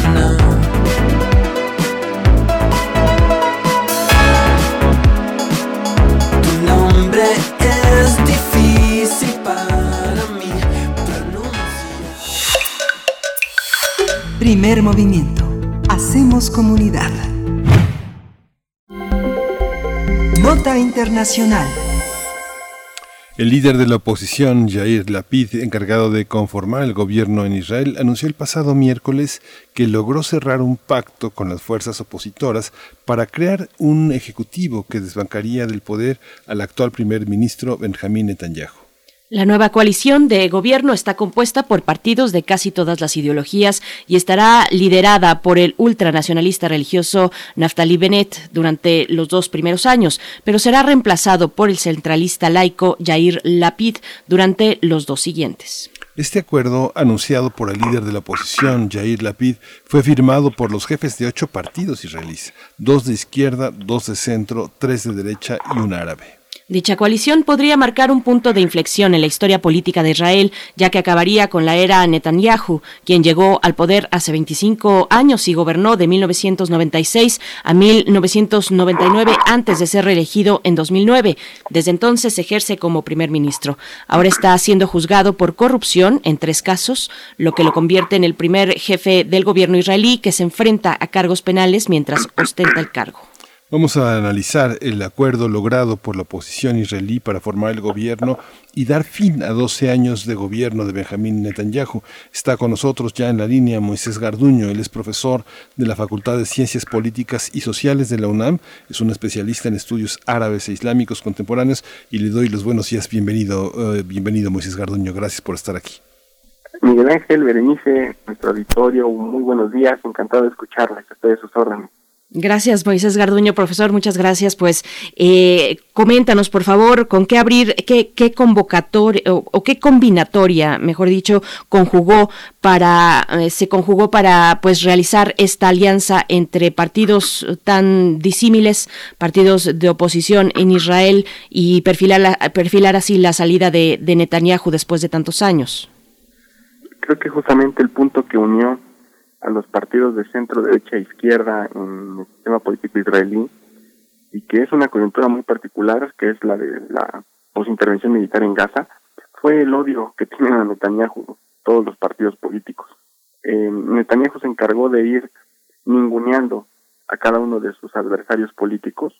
Todavía hoy hay manifestaciones del partido Likud, que es el partido de Netanyahu, frente a las casas de los partidos de derecha como Yamina, la nueva derecha, de Neftali Bennett para tratarlos de presionar, criticándoles haberle haber acercado con los países árabes, particularmente por un punto que negociaron, que era el más difícil y el el menos comprensible de la coalición, ¿no? Cómo ver partidos de extrema derecha, como Nueva Derecha Yamina, con Meretz o con Ram, ¿no? Que son partidos de izquierda, partidos árabes, ¿no? Se dice que se negocia una ley de para evitar la demolición de más casas y la regulación de unas tierras en el desierto de Nagueb que están en la zona eh, cercana a la franja de Gaza hacia el sur y que son tierras eh, habitadas por palestinos beduinos que muchas veces pues están fuera del alcance tanto del ejército israelí como de Hamas como de cualquier otra fuerza política porque pues el acceso es más difícil y además la forma de vida es muy distinta al resto de los, de los territorios ocupados. Por supuesto que hay seguridad aérea, hay drones y todo esto, pero son tierras que se han peleado desde hace muchísimos años y parece ser que esto es lo que han estado negociando con, particularmente con Yair Lapid y con Neftali Bennett, que son los dos grandes punteros de esta de esta coalición, ¿no? Yo digo que es el odio a Netanyahu, el poderlo ver en un juicio anticorrupción, lo que junto con lo del desierto de Nagueb conjuga toda esta coalición. Así como lo planteas, Moisés, eh, obligadamente tenemos que mirar, mirar atrás y en esta cronología, esta coalición de partidos, ¿qué papel juegan? ¿Qué papel juegan que no estén eh, alimentados por una voluntad de reacción y por una voluntad también de no solo reaccionar al interior, sino hacia afuera de Israel? ¿Cuáles son, en tu balance, los signos de identidad más importantes de este proceso de 12 años? Eh, bueno, lo primero es ver que Netanyahu vende su estancia como primer ministro como el que más logros tuvo con respecto al, al, Estado de Israel. Se reconoció por parte de la administración de Donald Trump los Santos del Golán. Honduras ha dicho que va a abrir su capital en Jerusalén el 4 de junio, avisó oficialmente, además de una serie también de eh, logros en términos eh, políticos, geopolíticos, como por ejemplo haber sido el primer ministro más longevo, pero a nivel realmente de negociaciones hay una serie de fracasos y de muchas decepciones. No se sentó ni una sola vez en la mesa de negociaciones con los palestinos. Tuvo una relación muy áspera con Barack Obama. Es, por lo tanto, también del sentimiento de Joe Biden y de la nueva administración norteamericana que también Netanyahu ya no esté más como contraparte para buscar algún tipo de acercamiento en los próximos años. Esto le queda muy bien a Joe Biden y se viene arrastrando desde la época Obama. Con Trump encontró una especie de eh, compadrazgo, hubo muy buena química, pero en términos generales esto ha sido un desastre para los palestinos. Se han construido más asentamientos, llegamos a 750 mil eh, colonias, ¿no? Bueno, 750 mil colonos residentes en 320 a 340 colonias a lo largo de los territorios ocupados. Esto lo dice la organización israelí Betzelem. Y con esto, bueno, pues podemos ver que para los palestinos pues ha sido un desastre, ¿no? Prácticamente. Y también, con eso cierro esta parte, cierta ciudadanía de clase media empobrecida en ciudades como Tel Aviv, que realmente vio minar su poder adquisitivo, sus derechos políticos también. En el marco de la primavera árabe hubo fuertes manifestaciones en Tel Aviv en contra, sobre todo de los precios de la renta. Son terriblemente caros las rentas en un apartamento en Tel Aviv, ya que, les digo a propósito de comprar un, una propiedad, y esto lastimó mucho a los jóvenes, a los jóvenes que pues no tenían un trabajo que pudiera alcanzarles para pagar esas rentas y poder disfrutar de lo que la clase alta de derecha del partido Likud pues estaba eh, prometiendo que era un estado judío para los judíos, pero estaban viendo que había dentro de los judíos ciertas diferencias de clase, entre ellas pues las pertenecientes a los judíos askenazi que ninguneaban a los judíos de origen etíope, a los judíos árabes por supuesto, y bueno, todo esto es un crisol que se puede debatir en, en, fracasos y éxitos, éxitos para el proyecto israelí, fracasos en términos de todos estos sectores que acabo de mencionar. Moisés Garduño, y siguiendo con esos cobros de factura a Netanyahu para que tienen pues este resultado, entre otros, seguramente procesos que, que son de largo aliento, ¿qué decir de, de la oposición israelí eh, ante las recientes acciones contra Palestina? ¿Cómo se configura esa oposición tanto dentro como fuera de Israel? Ahí sí hay un debate muy fuerte, eh, un debate que se da sobre todo entre los, los miembros y la base social de los partidos árabes porque históricamente los partidos de derecha habían estado conjugándose con Netanyahu, es decir, estos personajes como Benny Gantz, por ejemplo, que en algún momento también fue un contendiente de Benjamin Netanyahu cuando estaba la administración Trump, hoy ministro de Defensa, el propio Yer Lapid estuvo en algún momento cerca, Ayelet Sheket, que es la segunda eh, cabecilla más importante del partido Yamina, antes del partido eh, Casa Judía, Beit Yahud, todos estos personajes habían estado muy cerca de Netanyahu en administraciones pasadas, pero hubo también una especie de desencanto por una serie de traiciones que Netanyahu también hacía con los propios partidos de extrema derecha. Esto también hizo que ahora eh, en, en la base social árabe se abra un debate sobre si el acercamiento a la derecha vale la pena para el proyecto palestino o realmente va a ser algo peor porque la extrema derecha tiene incluso eslóganes mucho más reaccionarios y mucho más fuertes que el propio Netanyahu. Esto hay que decirlo porque también constituye un peligro para la propia, eh, la, propia, el propio proyecto palestino. Por ejemplo, el, partido Casa Judía ha dicho que la solución final es deshacerse de todos los árabes y conseguir un solo Estado a través de la eliminación directa de los palestinos y, hay que empezar por mujeres embarazadas. Eso es lo que decía Yelel Shaket, por ejemplo. Y ahora, pues estos personajes están muy cerca de los partidos árabes, particularmente el partido RAM, que está dirigido por Mansur Abbas, que es una corriente muy cercana a la hermandad musulmana en, el sistema eh, político israelí y que muy poca gente conoce esta situación.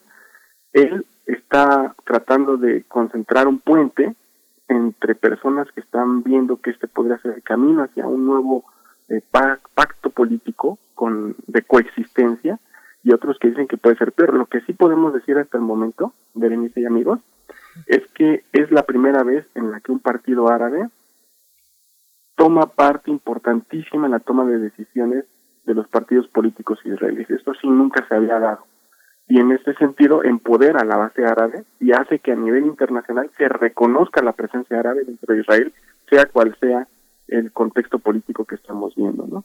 Eh, sobre Gaza no se ha hablado mucho porque ahorita el pacto está dirigido hacia conseguir que el Parlamento ahora apruebe esta coalición de este gobierno nuevo, porque todavía falta la otra semana que el Parlamento apruebe este pacto que se ha firmado apenas hace unas horas. Esto implica que Netanyahu todavía va a poder intentar minar con algunos diputados a su favor que el Parlamento eh, apruebe esta coalición. De ser así, bueno, tendríamos que ver los reacomodos políticos, pero todo apunta a que el Parlamento votará a favor de esta coalición y que tendremos esta, este debate que apenas inicia esta coalición de partidos que ahora linchan a Netanyahu a lo largo de esos de estos últimos 20 años eh, le permitieron hacer muchas de las cosas que se convirtieron en la bola de nieve que hoy se ha convertido en una bola de odio, ¿no? ¿O tú qué piensas, Moisés? Sí, eh, ha sido, por ejemplo, un político que ha eh, amasado grandes ambiciones de poder. Hay un término que es un side of power, que es lo que utilizan muchísimas eh, colegas eh, que estudian los postcoloniales para hablar de que esto ya no era parte de ningún proyecto político, ya era parte de una ansiedad que el señor tenía o sigue teniendo de pasar a la historia como el primer ministro que hizo más logros, eh, se llegó a comparar incluso, incluso con Ben Gurión, eh, llegó a creerse la figura de un héroe nacional, pero para eso sí tuvo que traicionar a mucha gente. Y además eh, algo que se le critica mucho es haberse eh, empapado de actos de corrupción junto con su esposa que también está eh, relacionada con esos cargos, sobre todo el desvío de fondos para enaltecer su imagen ante la esfera pública, es decir, dándole dinero a medios de comunicación, pagando encuestas, entre otras cosas, ¿no? Por las cuales se le ha acusado. Entonces ha sido un personaje que vino de más a menos y que lo único que lo mantuvo en el poder en los últimos cuatro años fue la administración Trump y el apoyo que Trump tuvo eh, de Netanyahu, ¿no? En términos de una mancuerna inseparable. Pero de ahí, después de vender todo eso que vendió con Trump, las encuestas y todo lo que estamos viendo ahora es parte de este de este odio que incluso se comparte entre la comunidad pro-israelí a nivel internacional. Aquí en México he tenido la oportunidad de escuchar que ya muy poca gente quiere a Netanyahu, pero en realidad el debate se está concentrando en una figura de odio más que en el problema de raíz que sigue siendo la ocupación militar de Palestina. Ese es el punto que después hay que abrir en el debate sobre cómo este asunto de la coalición, una vez votada en el Parlamento, puede coadyuvar a revisar esta situación que yo creo que va a tener muy poca oportunidad de ser revisada y que sí corremos el riesgo de que haya una especie de traición entre los partidos de derecha con los partidos árabes. Moisés Garduño, bueno, me regreso un poquito a la cuestión de Trump eh, para preguntarte si permanecen y qué residuos permanecen, si es que lo hacen, del respaldo que en su momento tuvo Trump eh, hacia Israel, hacia el Israel de, Netanyahu. ¿Cómo, ¿Cómo ponderarlo en este punto? Bueno, ahorita, como toda administración estadounidense en la historia, ha intentado, eh, toda administración ha intentado hacer una especie de pacto de paz, una propuesta de paz para la situación en Palestina. Ahora Joe Biden no va a ser la excepción. Obviamente va a buscar también un acercamiento inmediatamente con el primer ministro que quede. En estos momentos, y como apunta la situación, parece que se va a dividir, la coalición es aprobada, en dos años, eh, lo que es en principio Neftali Bennett y eh, Yer Lapid. Y en ese sentido se complica la especie, una especie de negociación de largo aliento, a menos que se negocie algo con Joe Biden como coalición. Pero vamos, el punto es que el apoyo a Israel sigue siendo irrestricto por parte de la administración Biden.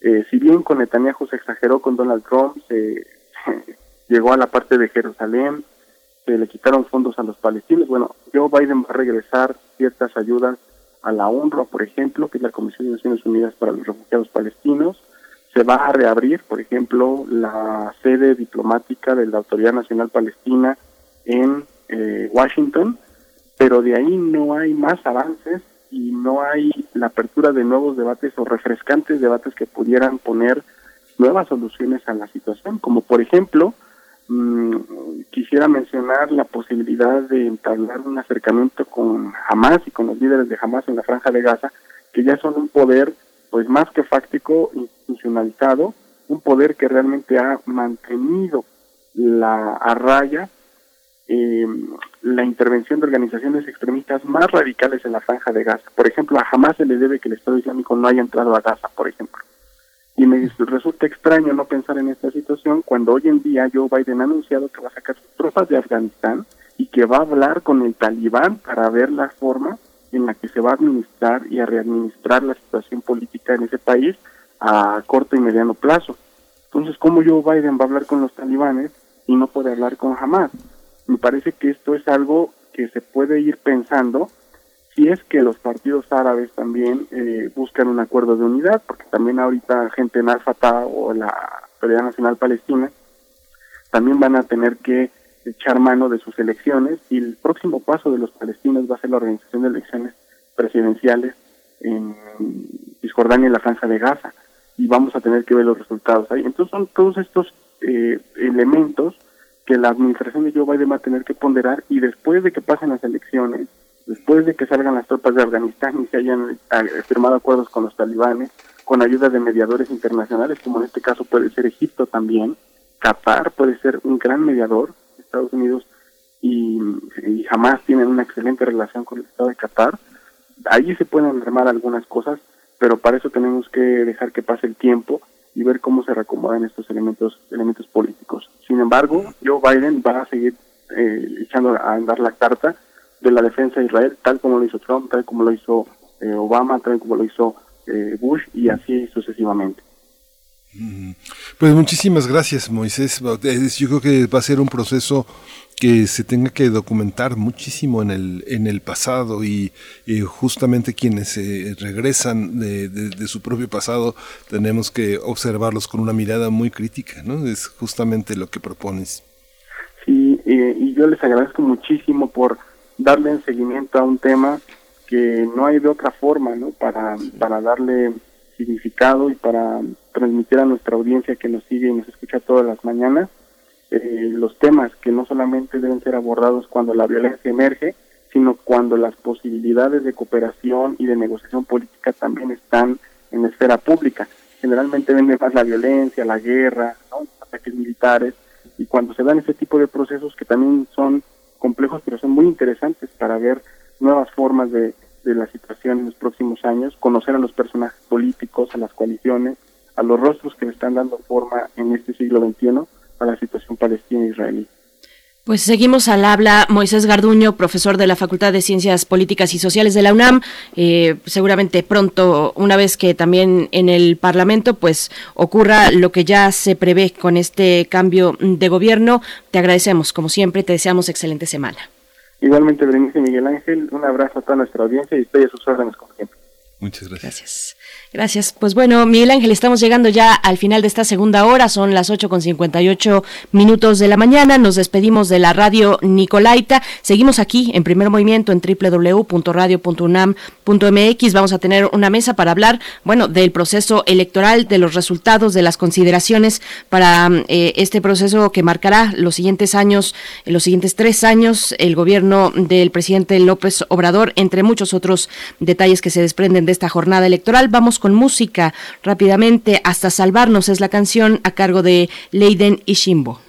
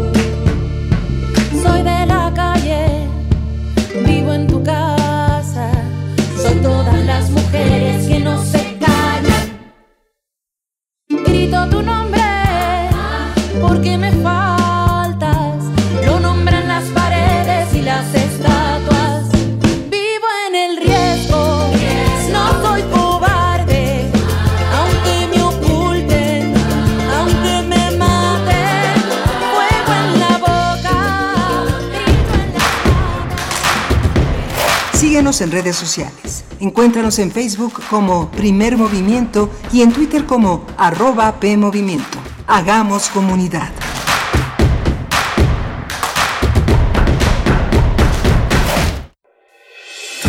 Somos Fundación UNAM, una asociación civil que lleva 28 años apoyando a más de 700.000 estudiantes universitarios a continuar y concluir sus estudios. Hoy, tú puedes apoyarlos a cumplir sus metas. Entra en www.fundacionunam.org.mx diagonal asociate y cambia su futuro. Asociate y dona a Fundación UNAM. El PRI demostró que está del lado de las familias de México, de su seguridad y estabilidad, de su salud y tranquilidad. Y ahora, gracias a ti, podremos regresarle el crecimiento de México. Porque para que México vuelva a crecer, México tiene que volver a creer. PRI, el Partido de México. Nora Huerta, los jóvenes de origen mexicano que vivían en la frontera sur de Estados Unidos en los años 30 crearon la identidad del Pachuco. Pepe Gordon y acerca de los pachucos y de los post-pachucos hablaremos con Rocco y Pato, integrantes de la maldita vecindad. Este domingo a las 10 de la noche en la Hora Nacional. Crecer en el conocimiento. Volar con la imaginación. Esta es una producción de RTC de la Secretaría de Gobernación.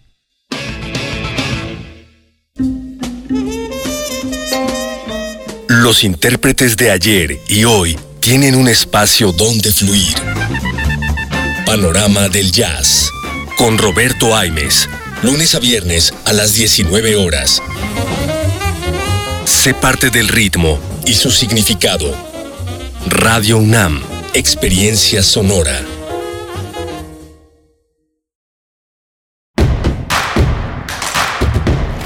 Encuentra la música de primer movimiento día a día en el Spotify de Radio UNAM y agréganos a tus favoritos.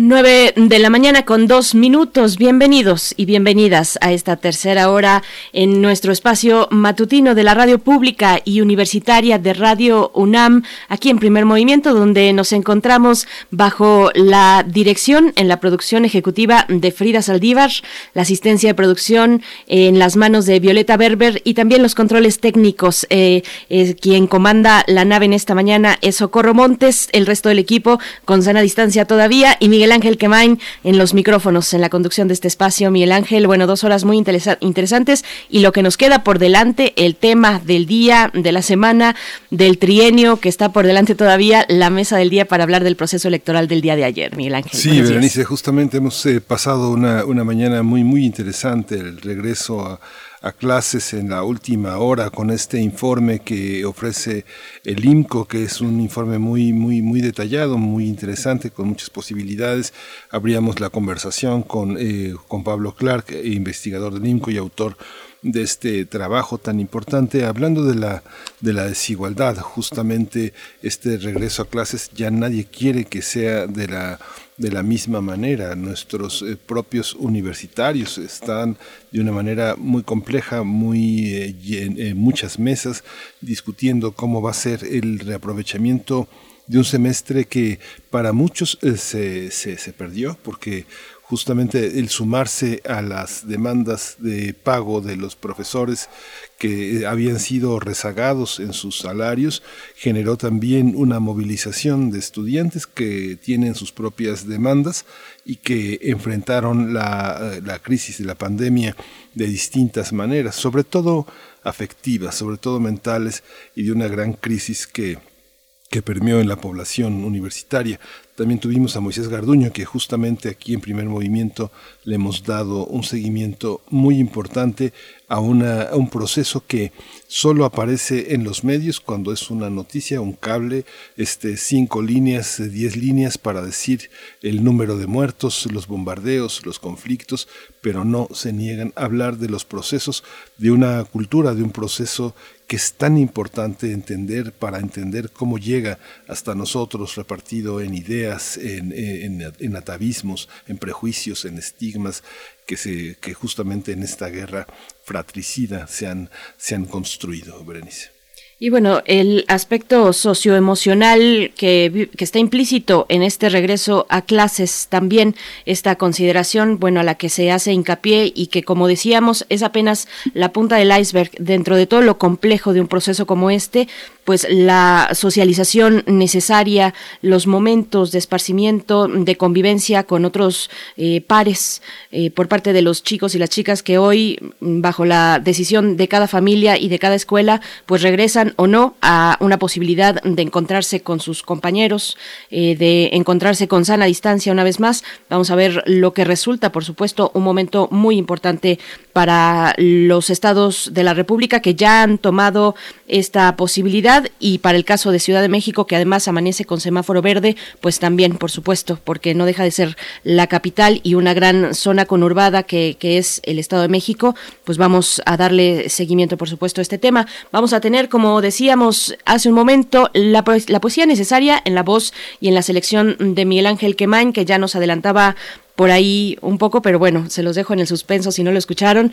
Vamos a tener en la mesa del día el proceso electoral del 6 de junio, sus resultados e implicaciones. Conversaremos con la doctora Luz María Cruz Parcero, doctora en Ciencias Políticas por la UNAM, de Ciencias Políticas y Sociales por la UNAM, adscrita al Centro de Estudios Políticos, integrante de la red de politólogas, y también con el maestro Hugo Concha Cantú, investigador del Instituto de Investigaciones Jurídicas de la UNAM, coordinador de la plataforma Análisis Electoral 2021 21, esta plataforma de la que ya hemos hablado aquí en este espacio, que eh, bueno, que se despliega desde los proyectos de la, del mismo Instituto de Investigaciones Jurídicas. Así es que bueno, viene esta mesa para hacer el análisis de lo que hasta ahora ya se ve mm, como resultado del proceso electoral del día de ayer, Miguel Ángel. Sí, justamente va a ser va a ser muy interesante porque bueno fue un proceso eh, que se esperaba mucho más álgido, sin embargo, la gran participación de la ciudadanía, el cuidado que se tuvo en tratar de contener la violencia en distintos ámbitos, pues eh, se consideró que fue una elección muy afortunada. El consejero eh, Lorenzo Córdoba salió eh, a una hora este, precisa para ofrecer los resultados preliminares que hoy ya pues siguen avanzando y seguimos con la posibilidad de tener un análisis mucho más mesurado, mucho más preciso de, los, de algunos de los resultados que se van obteniendo. Así es, bueno, ejemplar el trabajo de los ciudadanos, de las ciudadanas que se tuvieron tuvieron la tarea de encargarse de este proceso de la elección del día de ayer.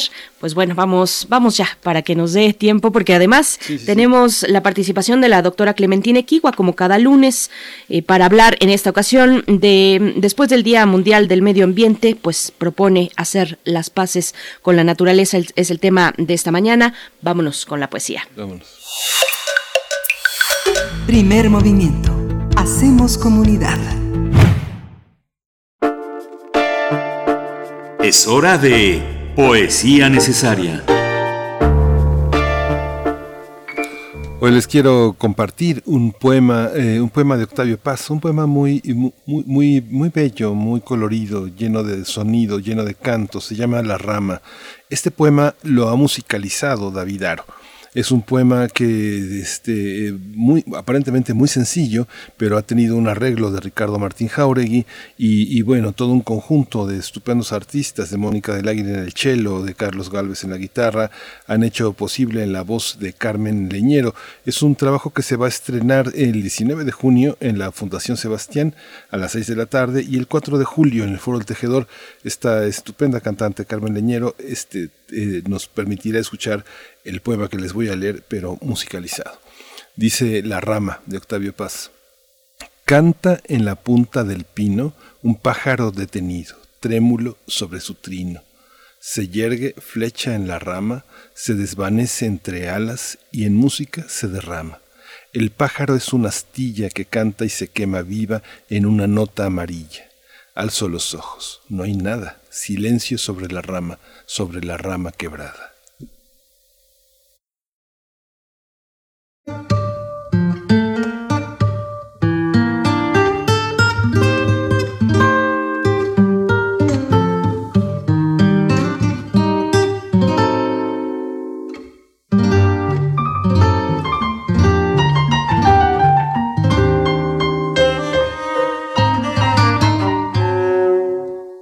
Cante la punta del pino un pájaro detenido, trémulo sobre su tino,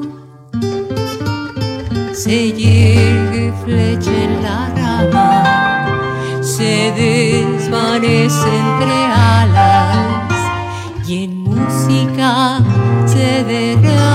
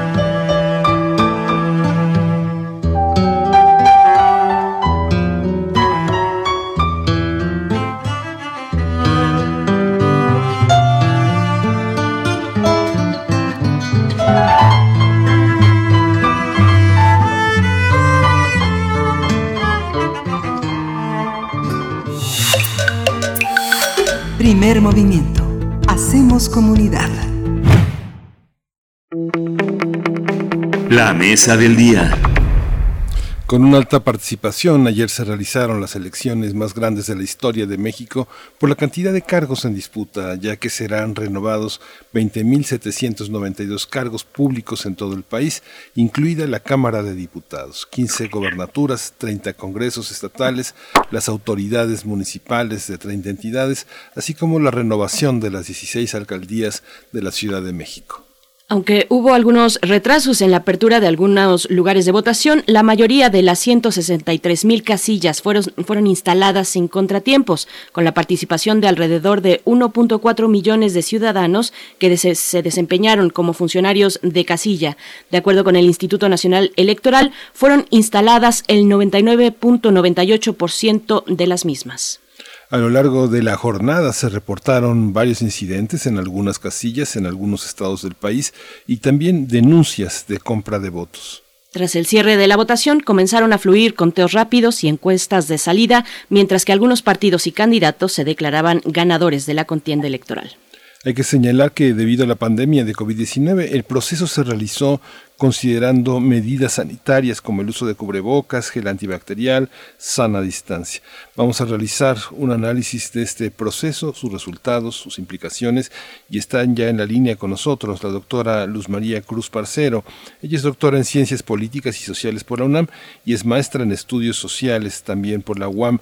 Es profesora de tiempo completo en la Facultad de Ciencias Políticas y Sociales de la UNAM y está adscrita al Centro de Estudios Políticos, integra la red de politólogas sus líneas de investigación han sido elecciones, participación ciudadana, clientelismo, ciencia política con perspectiva de género. Doctora, muchas gracias por estar aquí con nosotros.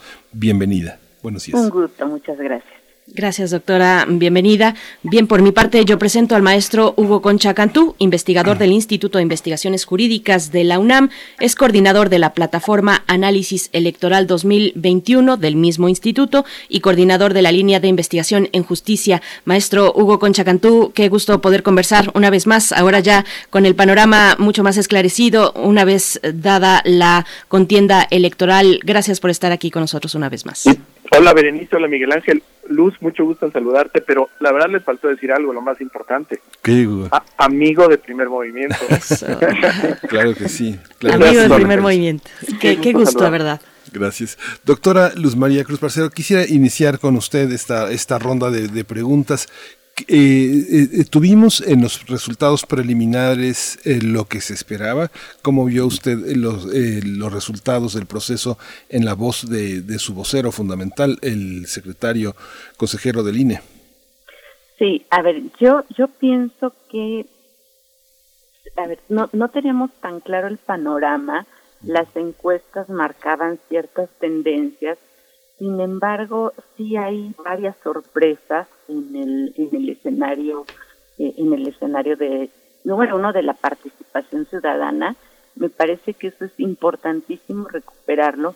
Traíamos promedios más o menos de un 45, 47% de participación ciudadana en procesos intermedios y ahora tanto los conteos rápidos como el PREP apuntan eh, una participación superior, casi llegando al 52%. Entonces me parece que ese es un dato relevante, son unas elecciones que evidentemente concitaron eh, el interés por parte de la ciudadanía y, eh, y a qué se volcó esta ciudadanía. Hay muchos mensajes muy, muy interesantes.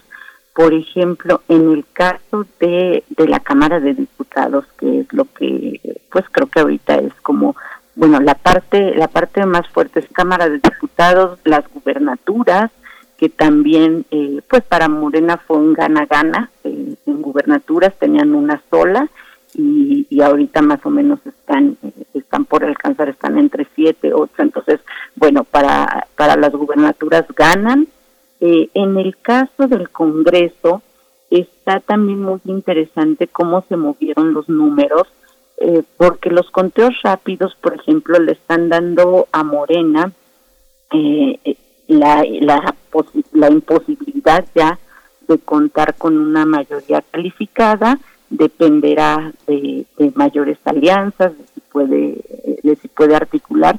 Sin embargo, eh, sí, el porcentaje de votación comparado con el 2018 sí es más bajo para Morena, de acuerdo con lo que tenemos hasta ahorita, que son eh, estos conteos rápidos. Habría que ver, hay que esperar cómputos para ver cómo se definen las preferencias. Eh, en términos eh, partidistas, pues también es eh, sorpresas. A ver, el, el Partido Verde, pues eh, no es una sorpresa, es un partido que ha venido creciendo. Eh, ahora sí que en, en, en 2018, en, en esta legislatura, tiene 11 diputaciones y, y lo que estiman los controles rápidos es que puede llegar hasta 40 y 48, ¿no? O 40 o 48 en, en ese rango. Y, y bueno, ahí sí hay que ver otro fenómeno eh, relacionado también con redes, como es también el caso de, Nuevo León. Eh, creo que también en el, en el escenario del análisis tenemos que meter el tema de redes. Hoy en día es muy, muy importante. Eh, finalmente, el caso Nuevo León no se explica sin ese fenómeno. El caso del verde, lo que metieron, bueno, esta estrategia que les ha funcionado desde el 2018, que es meter a los influencers, no les importa si es legal o no, de todos modos lo meten y les funciona. Y el caso de la alianza de PAN, PRI, PRD, pues también me, me parece que, este, que en términos em, electorales fue una alianza que rindió sus, sus frutos. Entonces creo que este podría ser un panorama general. Los partidos pequeños eh, eh, no tienen posibilidad de, de tener un registro. El que el rango más alto que le dan los conteos rápidos es al, al PES, le dan entre 2.7 y 3, que llegaría así como de panzazos y alcanza el 3 pero pero las estimaciones no no parecen que les den la, la posibilidad. Entonces se consolida pues un, un sistema sin estos eh, sin estos partidos pequeños más bien de pues de cuatro fuerzas de cuatro fuerzas políticas importantes movimiento ciudadano es también una eh, ha crecido bastante eh, de 4.4 de votación que obtuvo en 2018, el rango que ahora le, le dan es de 7.1 a 7.5, entonces es alto, puede, puede obtener un número importante de, de diputados. Entonces creo que en términos generales es un es un panorama en el que sí sí vemos la, que sí funcionó la coalición. En el caso de la Ciudad de México, bueno, es, es también eh, interesantísimo ver el, ver el fenómeno que eh, digamos que se divide a la mitad del distrito el- la, la Ciudad de México entre la coalición PAN PRI PRD y, eh, y Morena entonces sí hay hay muchos fenómenos interesantes pues, que hay que hacer hay que seguir haciendo números ver- esperar resultados de cómputos finales eh, pero sí hay muchas cosas interesantes en el panorama Sí, doctor eh, maestro Hugo Concha Cantú, dejo a su consideración esta primer eh, eh, aproximación. Eh, hay muchos comentarios que provocan eh, esa intervención de la doctora Cruz Parcero. Adelante, este Hugo Concha. A ver, una, una evaluación de tipo general, obviamente coincido prácticamente en todas las cosas que está diciendo Luz. Yo quisiera enfatizar y empiezo, porque a propósito quiero decirlo, el, tenemos cine y tenemos cine para rato. El INE, una vez más, hizo su trabajo y lo hizo de manera impresionante. Logró organizar una elección en un país polarizado, en un país pospandémico, en un país eh, con problemas de seguridad, y aún así, con excepción de unas cuantas casillas, se lograron instalar prácticamente todas y nuestros vecinos poder sentarse ahí para recibir y contar los votos. Eso me parece que aunque puede parecer un espacio muy común, lo decimos todo el tiempo, lo tenemos que decir y lo tenemos que subrayar. Es una de nuestras instituciones estrellas. Gracias al INE, hoy podemos estar sentados aquí nosotros platicando y dando nuestros puntos de vista. Las elecciones en México se hacen y se hacen muy bien. Eso me parece a mí que ese es un primer punto que no debemos soslayar en ningún momento, porque también ante las andanadas que se llegaron a dar en contra de la institución, vamos poniendo y diciendo las cosas como son. El INE es una de nuestras mejores instituciones políticas. Punto. Segundo, yo creo que la ciudadanía es impresionante. Hoy es uno de esos días que francamente yo me siento muy orgulloso de ser mexicano, ¿no? Los ciudadanos salimos masivamente para votar, para votar con lo que nuestra conciencia, nuestras ideas nos lleva y creo que fue impresionante, como ustedes ya también han escuchado, va a ser la, elección intermedia con el más alto porcentaje de participación ciudadana. Ese es otro dato increíble y buenísimo. A final del día, las elecciones, la democracia están hechas para eso. Como diría el propio presidente, para que el pueblo hable. Y el pueblo habló. ¿no? El 52% prácticamente ya con lo calculado hasta este momento, van ahorita capturadas cerca de el 90% de las 163.666 actas, ya nos dan ese, ese tipo de datos. Eso me parece a mí que es increíble. Ahora, tenemos un problema en México. Y, ahora yo quisiera hacer una pequeña reflexión de ese problema y cómo las elecciones irrumpen en él. El problema es nuestro sistema de partidos. Tenemos un sistema de partidos todavía la vieja usanza, partidos que se alían para obtener cosas, partidos que no son responsivos frente a la ciudadanía, sino más bien a proteger sus intereses. Teníamos o tenemos una oposición francamente débil eh, en frente de un partido ya predominante como es Morena. Y sin embargo, la elección de ayer nos empieza a arrojar un poco de nuevas luces. México, el mapa mexicano, otra vez, es un mapa de colores. Eso para mí me parece de un enorme valor. ¿Por qué lo digo? Porque así debe de ser una democracia. Una democracia, el valor que debe de proteger ante todo es el valor de la pluralidad. En una democracia cabemos todos, los de izquierda, los del centro, los de derecha, los conservadores, los globalistas, los anti, los fóbicos, los anárquicos, todos. Esa es la idea de la democracia, que todos podamos estar ahí. Y todos estos grupos, cuando están organizados en partidos políticos, también lo mejor es que se pueda, que puedan tener oportunidad de figurar. La oposición mexicana, que estaba bastante débil frente a las elecciones, se, alió básicamente los principales partidos, los que tienen un poco más de fuerza, frente a Morena, se aliaron y han obtenido bastante buenos resultados. Esto de hacer un bloque, el PAN, el PRI y el PRD, les ha funcionado bien y hoy por hoy, pues la verdad es que están ganando un muy buen número de asientos en la Cámara de Diputados. Y como ya seguramente saben, lo dijo, pues Morena sigue, sigue siendo el partido eh, mayoritario, pero no logra tener una mayoría calificada. ¿Qué quiere decir esto? Morena es el partido con mayoría relativa, el que más asientos tiene. Morena con sus aliados, sobre todo el PT y el Partido Verde, aunque este le va a costar, porque el Partido Verde nunca es de gratis, ¿no? Eh, van a tener también juntos una mayoría eh, absoluta. Esto quiere decir tener más del 50% de los votos en la Cámara de Diputados. Y esto es importante. Con esto, Morena va a poder aprobar leyes y reformas a nuestras leyes. Pero lo que no tiene Morena es ya no tiene esta mayoría calificada. ¿Qué eso qué significa? Arriba de dos, de dos terceras partes. Y esto es muy importante porque sin esa mayoría calificada, Morena por sí sola no puede llevar a cabo, no puede arrancar reformas constitucionales. Y francamente a mí me parece que esta es una gran y buena noticia. Para que se lleven a cabo reformas constitucionales, Morena va a tener que convencer a los otros miembros de la Cámara, básicamente al bloque opositor, de las virtudes y ventajas que tiene eventualmente una reforma para poderla sacar a cabo. Esto es una gran noticia, así, así están pensadas las reformas constitucionales. Las reformas constitucionales no son para que un sola, una sola fuerza política las saque. Las reformas constitucionales están pensadas para que tengan siempre el, mayor número de, de consenso para ser aprobadas. Y esto me parece importante.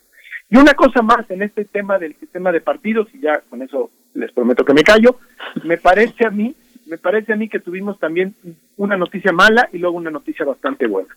La noticia mala fue estos partidos políticos con una enorme responsabilidad dicen que van a esperar a los resultados oficiales, pero todos brincando de inmediato en cuanto se cerraron las casillas para empezar a cantar, como dicen ellos, para empezar a, a proclamar sus triunfos. Un, un, un verdadero demócrata, y debo decir que varios de los candidatos a gobernadores, incluso de Morena, por ejemplo, eh, así lo hicieron ayer, pues no, dicen, yo no voy a decir nada, parece que las encuestas, pero las encuestas de salida son por parte de empresas privadas, así que no son del todo confiables, me están diciendo que tengo estos números, pero voy a esperar a los resultados oficiales, una deferencia a las autoridades electorales. Y esto, la verdad, me parece que muchos partidos se lo brincaron, ¿no? Las dirigencias, la del PRI, la del PAN, la del PRD y, por supuesto, Mario Delgado, haciendo de las suyas como siempre, también aventándose, avent tratando de sacar ventaja, una ventaja no del todo democrática. Esa parte es la nota creo que no tan buena con los partidos. Y la que también es buena, pues la verdad es que muchos de estos partiditos que nos impusieron y aprobaron, porque pues en estructuras corporativistas como las que tiene México, eso es posible, juntar las firmas, ya sea porque tienes grupos políticos eh, por intercambios o porque provienes de estructuras eh, sindicalistas, etcétera, etcétera, y muchos de estos partidos, de acuerdo con lo que ahorita va con el 90% de actas contabilizadas, van a perder el registro. Lo va a perder el PES, lo va a perder redes sociales progresistas, lo va a perder Fuerza, ¿cómo se llama? Fuerza por México, eh, y, y probablemente, ojo, ojo, porque no han ganado un solo distrito y están a uno en el 1% y en el otro en el punto 53%, el PRD y el PT. Esta, ese, este todavía falta un poquito de actas, pero si esta tendencia se confirma, un poco diferente a lo que ayer nos daban los conteos rápidos, el escenario todavía va a cambiar. Vamos a tener muchos menos partidos y por lo tanto los diputados de representación proporcional se van a repartir de una manera un poquito diferente. Bien, se perfila entonces la, la, necesidad de negociación legislativa por parte de Morena. No es nada nuevo, así son las democracias. Eh, esto para alcanzar reformas constitucionales. Habrá juego político, según eh, los escuchamos. Habrá juego político entonces para los siguientes tres años. Doctora Luz María Cruz Parcero, ¿cómo se mueve en ese sentido el panorama con el cambio de las gubernaturas? ¿Qué juego le da a la relación con el Ejecutivo Federal? Bueno, yo lo decía al principio, a mí me parece que, en el tema de las gubernaturas sí hay una eh, sí hay un movimiento hacia hacia Morena interesante, eh, como mencionaba al principio, de una gubernatura que, que tenían que ir a Baja California, ahorita tienen la posibilidad de ampliar eh, de ampliar sustantivamente ese número a, unas siete ocho. Vamos a ver cómo todavía hay algunas que están eh, muy muy reñidas que incluso el PRES todavía no no arroja tendencias claras. Eh, entonces vamos a ver cómo cómo se juega pero definitivamente sí sí me parece que va a haber un buen control digamos se va a ampliar como como dice Hugo se va a dibujar de más colores el, el, escenario de la República. Eh, esto también coincido plenamente con él. Eso es bueno en términos de, pluralismo, que haya más, eh, que haya más fuerzas, que haya divergencia, que haya posibilidad de alternancia de los gobiernos. Por ejemplo, una de las de las gubernaturas que nunca ha tenido alternancia, que es Campeche, que ahorita están eh, eh está está peleándose mucho, pero bueno, es está, no sé, el último PREP que yo consulté de Campeche, estaba en primer lugar eh, el candidato de Movimiento Ciudadano, no, estaba Laida Sansores, Movimiento Ciudadano, muy, muy empatados, y el candidato del PRI estaba, estaba en tercer lugar, ahorita no, no he actualizado el PREP, pero bueno, más o menos así iban. Entonces, bueno, sería una buena noticia también eh, llegar a la alternancia en entidades donde no, no, la, han, no la han tenido y eh, también, a ver, eran importantes, eh, por ahí alguna se filtró en algún, en la prensa, una conversación de una diputada, o sea, creo que era senadora, en la que hablaba del interés presidente por controlar eh, estados como Nuevo León eh, y como, bueno, pues por supuesto el Campeche, toda la región de con, con proyectos geoestratégicos para energéticos eh, y bueno, finalmente pues pues Nuevo León dio la vuelta, dio la vuelta con con este fenómeno interesante de las de las redes eh, y bueno, pues hay que hay que esperar a ver cómo cómo se definen, pero sí sí es interesante también el panorama para las para las gubernaturas porque le da le da más opción más opción de juego y más posibilidad de control al presidente definitivamente. Sonora bueno pues gana eh, las tendencias marcan que que va Morena adelante con con un candidato puesto por el presidente entonces pues hay hay mayor control ahí, ¿no? Entonces, indudablemente, en términos de gobernabilidad desde la presidencia, pues es mucho más eh, es, es mucho más sencillo tener aliados, tener tener al partido en las gubernaturas que tener tener opositores. Maestro Hugo Concha, bueno, sus consideraciones sobre lo que ocurre a nivel de las gubernaturas, pero ya perfilando también hacia el comentario sobre la capital del país, a qué respondió la ciudadanía en la capital, una capital que hasta el momento mm, continúa pues incluso territorialmente dividida en, en dos. Eh, ¿Cómo se, se ve la capital partida a la mitad? ¿Cómo, qué- ¿Cuál es el análisis ante esta decisión de, de los ciudadanos en, en la Ciudad de México?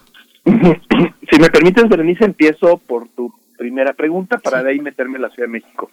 Mis comentarios respecto a las gubernaturas, en la línea de lo que está diciendo eh, Luz, Luzma, pues mira, en realidad hay que ir viendo una por una, cada una tenía una complejidad distinta. Yo la verdad, bien satisfecho, veo, veo eh, aún con una mayoría importante de, gobernadores eh, de las candidaturas de Morena, muchos de ellos me parece gente de muy buen perfil, muy serios, no todos ni todas, pero varios de ellos sí. Y ahí, entre las buenas noticias, se aproximan entre cinco y seis mujeres gobernadoras. Esa es una gran, gran noticia un país que nunca hemos logrado pasar de tener dos de 32. O sea, la verdad de las cosas es que si se llegan a sumar cinco o seis gobernadoras a- bueno, no, porque una es Sonora, una desaparecida, pero digamos cinco o seis a, a, a la jefa de la Ciudad de México, pues vamos a estar en un escenario también eh, mucho más eh, equitativo, digamos, en términos de paridad, ¿no? Todavía falta, todavía falta un enorme camino, pero, pero eso habla de una buena tendencia en el país. Mm, la Ciudad de México, wow. Ese yo creo que es uno de los escenarios interesantes de estar analizando. Aquí Morena sí pierde. Aquí Morena pierde y se queda prácticamente con lo que veía yo hace unos minutos, con seis alcaldías, si no me equivoco, ¿no? Entonces tuvo una pérdida muy sobresaliente. ¿Por qué el electorado está o, o está en contra o está enojado con Morena? Pues yo creo que han pasado cosas como el tema de la línea 12, quizá una excesiva politización en algunos temas, la respuesta a los movimientos, marchas feministas, eh, la valla en el Palacio Nacional, en fin, yo creo que se han dado sucesos y la ciudadanía, que por cierto, al ser la ciudadanía de la Ciudad de México, nos, nos arroja también algunas otras hipótesis, pues sí es una ciudadanía que está decidiendo un cambio y es un cambio histórico. Hay que recordar que la Ciudad de México, eh, pues prácticamente cayó en manos de la, del partido, del, del, es que ha cambiado, pero del partido de izquierda en su momento, desde 1988, con aquella famosa elección en donde salió triunfante Carlos Salinas de Gortari, pero desde entonces la Ciudad de México la perdió el PRI. Y desde entonces el PRD básicamente fue el partido predominante, hubo como una especie de sustitución. Esto se volvió a modificar en el 2018 y básicamente teníamos una ciudad de Morena. Hoy por hoy, como muy bien lo decías, Berenice, también el mapa de la Ciudad de México, hay varios memes en las redes, ¿no?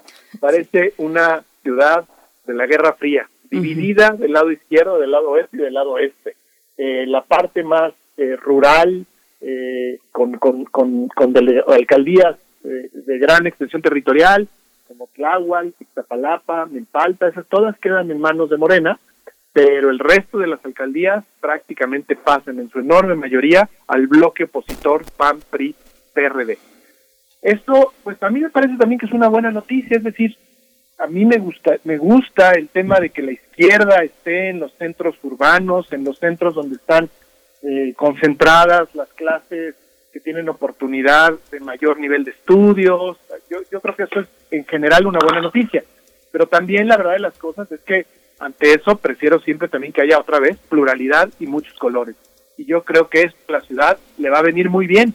¿Que ¿En qué se va a traducir? En lo mismo que decía yo anteriormente, se va a traducir en la necesidad de una mayor, eh, ¿cómo podría decir?, sagacidad, astucia para hacer negociaciones políticas en las cosas que se van a aprobar para nuestra ciudad. Le va a complicar el, la, la gobernabilidad a la doctora Sheinbaum, pero es de esas complicaciones políticas que yo creo que hay que, que aceptar en, sistemas democráticos. Ya veremos para el 2024 esto también qué efecto tiene, porque pues obviamente en la, en la próxima elección, en donde se vaya a disputar también el cargo de, de la jefatura de gobierno de la ciudad, pues vamos a ver cómo andan las fuerzas en ese momento, ¿no? Ojalá y las complicaciones para gobernar la ciudad fueran de ideas, porque a veces las complicaciones son para quitar una pluma, para restringir la libre circulación, para no cerrar un negocio, ampararse para poder hacer uso indebido de la vía pública, en fin. Pero bueno, voy con la doctora Cruz Parcero. Doctora, hay una, hay una, hay una, justamente lo que decía al inicio, el maestro Hugo Concha le, pediría un comentario.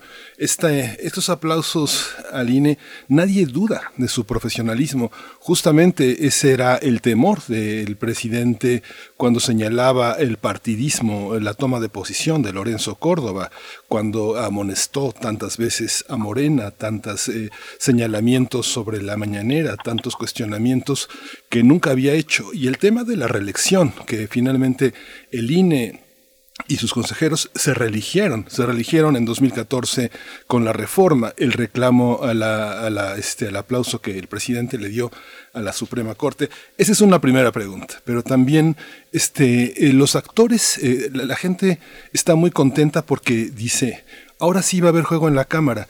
Quienes han dado el juego político son los ciudadanos, son las mujeres, eh, eh, lo- lo- los padres de los desaparecidos, los normalistas, los maestros, no los partidos. Parece que los partidos lo que han hecho es darle la, espalda. Parece que el único partido que aglutinó este, a sus propios partidarios es el PAN. El PAN es quien se ha organizado y quien ha logrado una base ciudadana más allá de sus líderes y de sus dueños, como ha sido Fox, Calderón y toda la, toda la banda que gobernó. ¿Cómo lo ve usted, doctora? Bueno, a ver, pri- la primera, este, afirmas, nadie duda del INE, el problema es que dudaron. Eh, creo que parte de la crisis que, que vivimos con este proceso es haber puesto al INE justamente en un lugar, eh, en, en un lugar de cuestionamientos y de cuestionamientos en verdad sin fundamento porque si conocemos eh, un poquito de la trayectoria de nuestro sistema electoral mexicano y de cómo se fueron reformando las, eh, las leyes, cómo fueron aplicándose las medidas mucho más restrictivas para ciertos temas, por ejemplo, este último que mencionan, de, eh, pues de, la intromisión de ciertos actores políticos en los procesos electorales. Bueno, en verdad, eh, a mí, yo, yo, yo lo he pensado desde el principio, una cosa es el discurso político que hay que entenderlo en esos términos y otra cosa es que los mismos actores que conocen muy bien que fueron impulsores de reformas relevantes y de las reformas que tenemos ahora justamente para limitar eh, estos estos poderes y estas intromisiones ahora eh, naveguen con un discurso de desconocimiento de algo que propiciaron porque también fueron afectados en procesos previos. Entonces, eh, bueno, parte de, eh, de- na- nadie puso en duda al INE, más bien ahora el INE con, eh, con este proceso tan limpio, tan claro, eh, digamos, o sea, sal- salir a dar los resultados preliminares, el PRE funcionó muy bien. Digamos, toda esta, toda esta parte, los, las, las capacitaciones, la ciudadanía, los funcionarios que estuvieron eh, capacitándose, haciendo simulacros, digamos, en verdad eh, no hay un organismo que pueda hacer este trabajo como lo ha hecho el INE y en eso coincido plenamente con, con mi querido Hugo. Eh, creo que si hay algún fuerte reconocimiento, pues es esa labor tan profesional que ha, que ha hecho el INE. Eh, y por otro lado, eh, bueno, o sea, si la gente está contenta y cómo se va a dar este juego, cómo es la, la participación ciudadana, eh, mencionas algo también muy importante, el juego de la sociedad civil. Y yo creo que es un juego que también eh, el partido Morena ha desoído. Y me parece que en esta nueva, eh, que, que en estas nuevas lecturas que tendrán que hacer las fuerzas políticas, tendrán que ver qué es lo que está diciendo la ciudadanía con esta con esta votación. Tendrán que traducir lo que está diciendo la ciudadanía qué temas nos interesan qué temas eh, si salen o no si se aprueban o no digamos ese es parte de todo otro de otro proceso legislativo. Pero que entren a la discusión que se abran los foros que se abran distintas perspectivas. Y me parece que, que ahí hay un reclamo muy legítimo de una ciudadanía que está presente. Y está presente eh, con esta contundencia de una participación tan elevada y como bien co- como bien mencionó con todos los temas que han estado en la agenda no solo para la Ciudad de México el movimiento feminista eh, todos los temas relacionados con el aborto digamos temas sensibles temas temas fuertes los feminicidios que que también ha sido un tema eh, horrorosamente olvidado de, de la agenda, de la discusión, ¿qué, qué hacemos con eso? Entonces, sí hay temas muy fuertes que para la sociedad que, que tendrán que leer estos, estos partidos y yo también esperaría y ojalá se tengan tengan estas alturas, tengan estas miras para también elevar el nivel del debate en, en las cámaras y para la aprobación de leyes. También nos hemos, eh, eh, esta legislatura fue, ha sido de un nivel de debate muy elemental y me parece que sí es necesario elevar ese nivel del debate. Ujú. Hugo, yo creo que nunca había sido tan vigilado un, un órgano electoral que, pues, que había sido un brazo eh, en el discurso del presidente, un brazo de las viejas administraciones. Él, él insiste en que 2006 y 2012 hubo fraude. Hoy el INE estuvo muy vigilado por los propios ciudadanos que se capacitaron. Esto es un logro también para el INE y cómo funciona este, digamos, toda esta parte en, los ejecutivos, en los poderes ejecutivos que ahora se dirimen en las gobernaturas. ¿Cómo lo aprecias?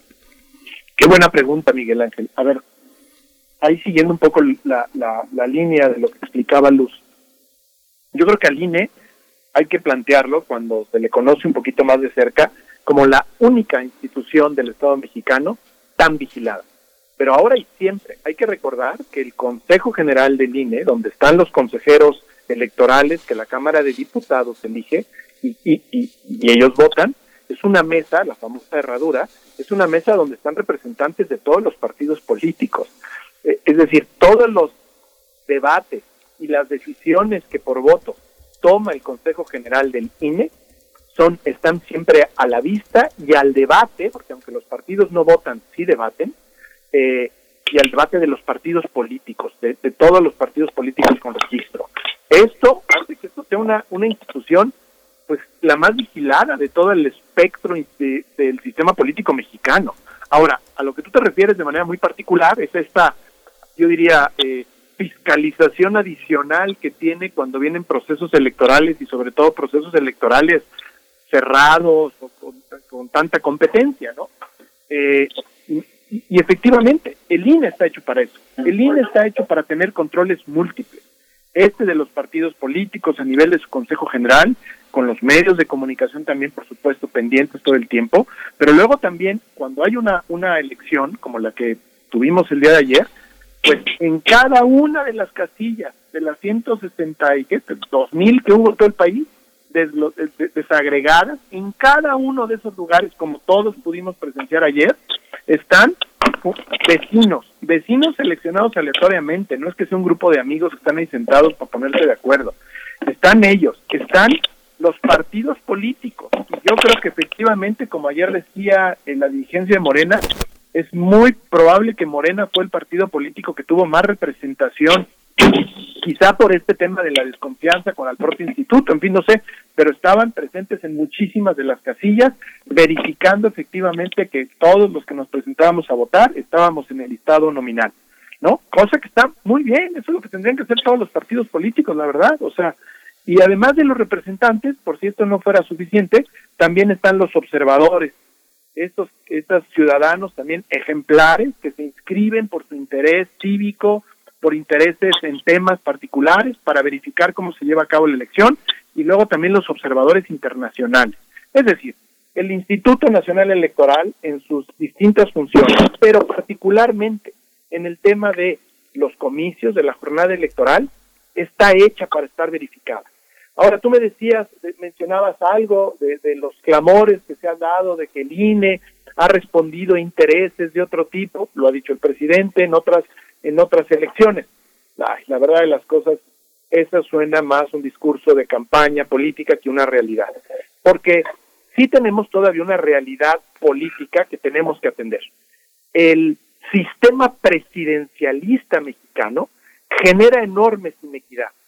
Es decir, quien está a la cabeza de los ejecutivos, como tú muy bien lo dices, Miguel Ángel, en plural, pues normalmente sí tiene muchos mecanismos, medios y bolsa, es decir, dinero, pues que distribuye y pone para tratar de conseguir votos a favor de sus candidatos o de su partido. Esa inequidad sigue existiendo. Por eso se intenta controlar tanto el tema de los programas sociales antes de las elecciones, o controlar pues, las dádivas, o controlar los mensajes de los ejecutivos, en fin, por eso toda eh, eh, la intervención de los servidores públicos en las elecciones. Pero esto que se, se intenta no se ha logrado del todo, como muy bien lo vimos. El presidente López Obrador, él directamente dijo que sí se metía, no, pues esto se mete, pero eso va en contra de lo que marca nuestra regulación electoral.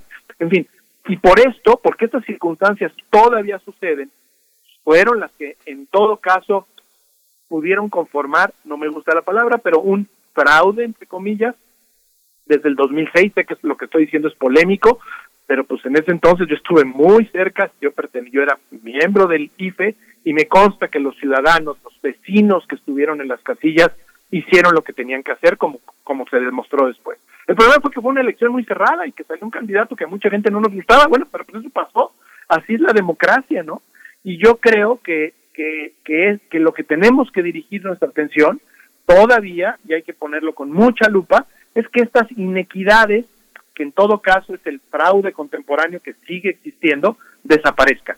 Ya la vieja idea del fraude, y por eso no me gusta la palabrita, aquella que sucedía cuando los dorados años del PRI, en donde, pues tú sabes, había hasta todo tipo de nombres para las maneras en que se adulteraban los resultados, se metían votos, se robaban urnas, ¿no? El carrusel, el no sé cuántas cosas se decía. Pues la verdad las cosas, eso yo creo que en gran medida ya no existe. A lo mejor se llega a dar el caso de robo de alguna urna y de votos que se queman en algún paraje solitario en el país, pero en realidad que sepamos, ni siquiera eso ya está, existe. Entonces, sí todavía nuestra democracia tiene que avanzar, tiene que fortalecerse, tiene que mejorar, sobre todo en la parte sustantiva, tiene que volverse una opción política para todas y todos los mexicanos, porque todavía hay gente que por sus condiciones de vida pues la verdad de las cosas, las elecciones no son su prioridad porque tienen que ocuparse de su sobrevivencia día con día. Entonces, hay retos enormes, pero yo creo que esto nos marca que vamos por el camino correcto. Las elecciones del día de ayer, me parece otra vez, y lo repito, fueron una buena noticia para todas y para todos. Bien, pues pues muchas gracias a ambos por su análisis. La ciudadanía habló, cumplió un panorama interesante, se presenta para estos tres años siguientes. Vamos a ver, entre otras cosas, cómo responderá el PAN eh, capitalino ante una sociedad que abandera luchas sociales muy diversas como el ILE, la interrupción legal del embarazo, eh, vaya cobija, protestas estudiantiles, eh, cuestiones de diversidad sexual, con una constitución de derechos como la que tenemos en Ciudad de México. Vamos a ver cada uno de los estados tiene también su propia historia. Muchas gracias por el momento, eh, por esta conversación, doctora Luz María Cruz Parcero, profesora de tiempo completo de la Facultad de Ciencias Políticas y Sociales de la UNAM. Muchas gracias por este día. Al contrario, muchas gracias a ustedes y un gusto estar aquí. Gracias, maestro Hugo Concha Cantú, investigador del Instituto de Investigaciones Jurídicas de la UNAM. Nos encontramos pronto si nos das oportunidad. Con todo gusto, como siempre. Qué gusto oírte, Berenice, Miguel Ángel, y muchos saludos. Que sea muy buena semana para todo el auditorio. Muchas gracias. Gracias. Gracias a ambos. pues vamos con, música. con música. Vamos a escuchar de Cancamusa Antílope.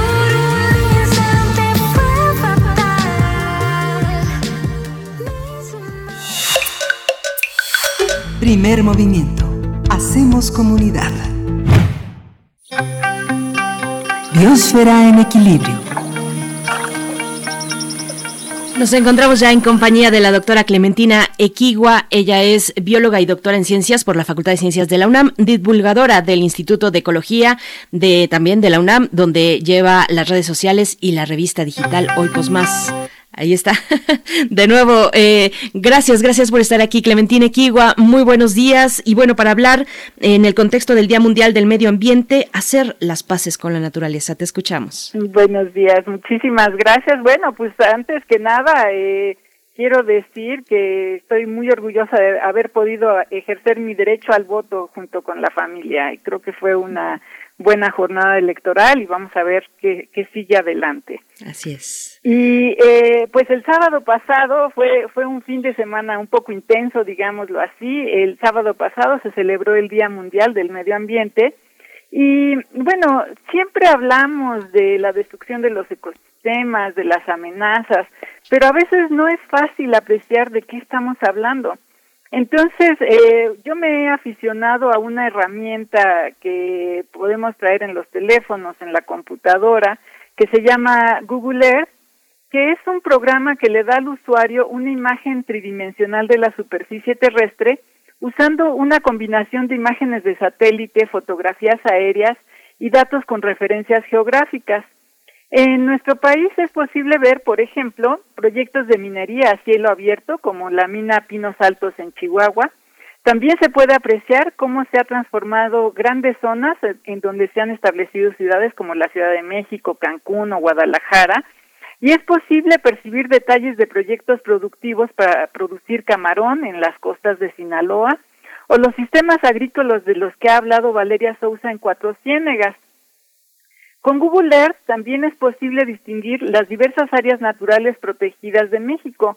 Ejemplos llamativos son las reservas de la biosfera de Ciancán en Quintana Roo, la de Montes Azules en Chiapas y nuestro querido Parque Nacional Desierto de los Leones. Pero si miramos con cuidado, se distinguen los centros urbanos cercanos a todas estas áreas naturales o que cada área está rodeada de una infinita cuadrícula que señala tierras agrícolas. Cada ciudad que crece y la demanda de las tierras agrícolas ejerce presión sobre todo tipo de áreas naturales, no importa si son sitios delimitados como tales por los gobiernos estatales o federales, o si son áreas que no han sido transformadas por cualquier razón. Cada espacio natural que se mantiene conservado y protegido sigue, proporcionando los servicios ambientales de los que gozamos de extremo a extremo de nuestro país. Pero la pérdida de cada área natural contribuye al aumento de problemas globales como lo es el calentamiento global. Cada sistema deteriorado deja de almacenar carbono en sus suelos y en sus árboles y deja, dejan de ser sistemas de captación de lluvia por los que deja de fluir el agua que eventualmente llegaría limpia y cristalina a los mantos acuíferos o arroyos y ríos. Y desde 1974, todos los días 5 de junio, la Organización de las Naciones Unidas, a través de su programa para el medio ambiente, convoca a conmemorar el Día Mundial del Medio Ambiente.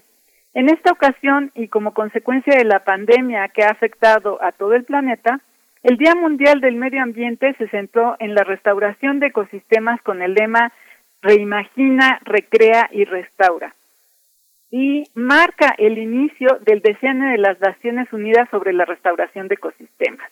Durante los próximos 10 años, a través de este programa, eh, la FAO y, la FAO se alentará a la restauración de ecosistemas de todo el mundo, desde las altas montañas hasta el fondo del mar, pasando por bosques, desiertos, selvas e incluso tierras de cultivo que han sido sobreexplotadas y cuya productividad ha disminuido.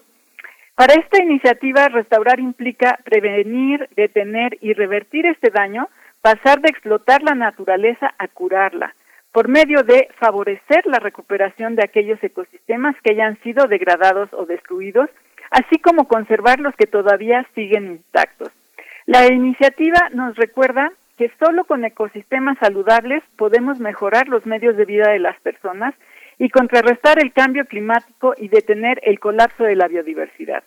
El objetivo es que a lo largo de los próximos 10 años se restauren 350 millones de hectáreas de ecosistemas terrestres y acuáticos degradados, lo que podría generar 9 mil millones de dólares estadounidenses en materia de servicios ecosistémicos y la restauración también podría eliminar de la atmósfera de 13 a 26 gigatoneladas de gases de efecto invernadero. Con el fin de alentar a la ciudadanía, este diseño de las Naciones Unidas sobre la restauración de los ecosistemas nos invita a contribuir con iniciativas para restaurar los ecosistemas del mundo, incluyendo ciudades y espacios agrícolas, como había mencionado. En las ciudades, por ejemplo, el pavimento y las banquetas de cemento anulan la capacidad del suelo para captar el agua de lluvia. Los jardines se han transformado en edificios o estacionamientos. El agua que transporta desechos industriales y domésticos que sale de la ciudad lo hace sin un tratamiento previo. La solución, nos dice la iniciativa de la ONU, es promover y apoyar la creación de áreas verdes en los espacios públicos, las campañas en favor de una mejor planificación urbana que contribuya a ciudades sostenibles, restaurando sitios contaminados y mejorando el transporte público. Y nos dice también que todos podemos ser parte de la solución. En estos próximos años, pues, vayamos haciendo las paces con la naturaleza. Y los invito a ustedes y a todo nuestro público y puede ser muy alentador para un futuro más alentador para nuestra especie. Pues querida Clementina Kiwa, como siempre, pues aquí dejando estos mensajes importantes para empezar la semana, además eh, con esos objetivos, esos objetivos que ahora en el momento de pandemia, pues más aún nos llevan a, intentar cambiar las condiciones en las que estamos y en las que estábamos antes de la pandemia también. Clementina Kiwa, muchas gracias, te deseamos buen día. Igualmente, abrazos para todos. Muchas gracias. Gracias, pues nos estamos despidiendo ya. A continuación se quedan con Xochicóscatl, Collar de Flores, es el siguiente programa. Quédense aquí en Radio UNAM. Mañana nos volvemos a encontrar poquito después de las 7 de la mañana, hora del centro. Miguel Ángel, muchas gracias, gracias al equipo. Gracias al equipo, esto fue Primer Movimiento. El mundo desde la universidad. Radio UNAM presentó Primer Movimiento. El mundo desde la universidad con Berenice Camacho y Miguel Ángel Quemain en la conducción, Frida Saldívar y Violeta Berber, producción, Antonio Quijano y Patricia Zavala, noticias, Miriam Trejo y Rodrigo Mota, coordinadores de invitados, Cámara Quirós, redes sociales, Arturo González y Socorro Montes, operación técnica, locución, Tessa Uribe y Juan Stack.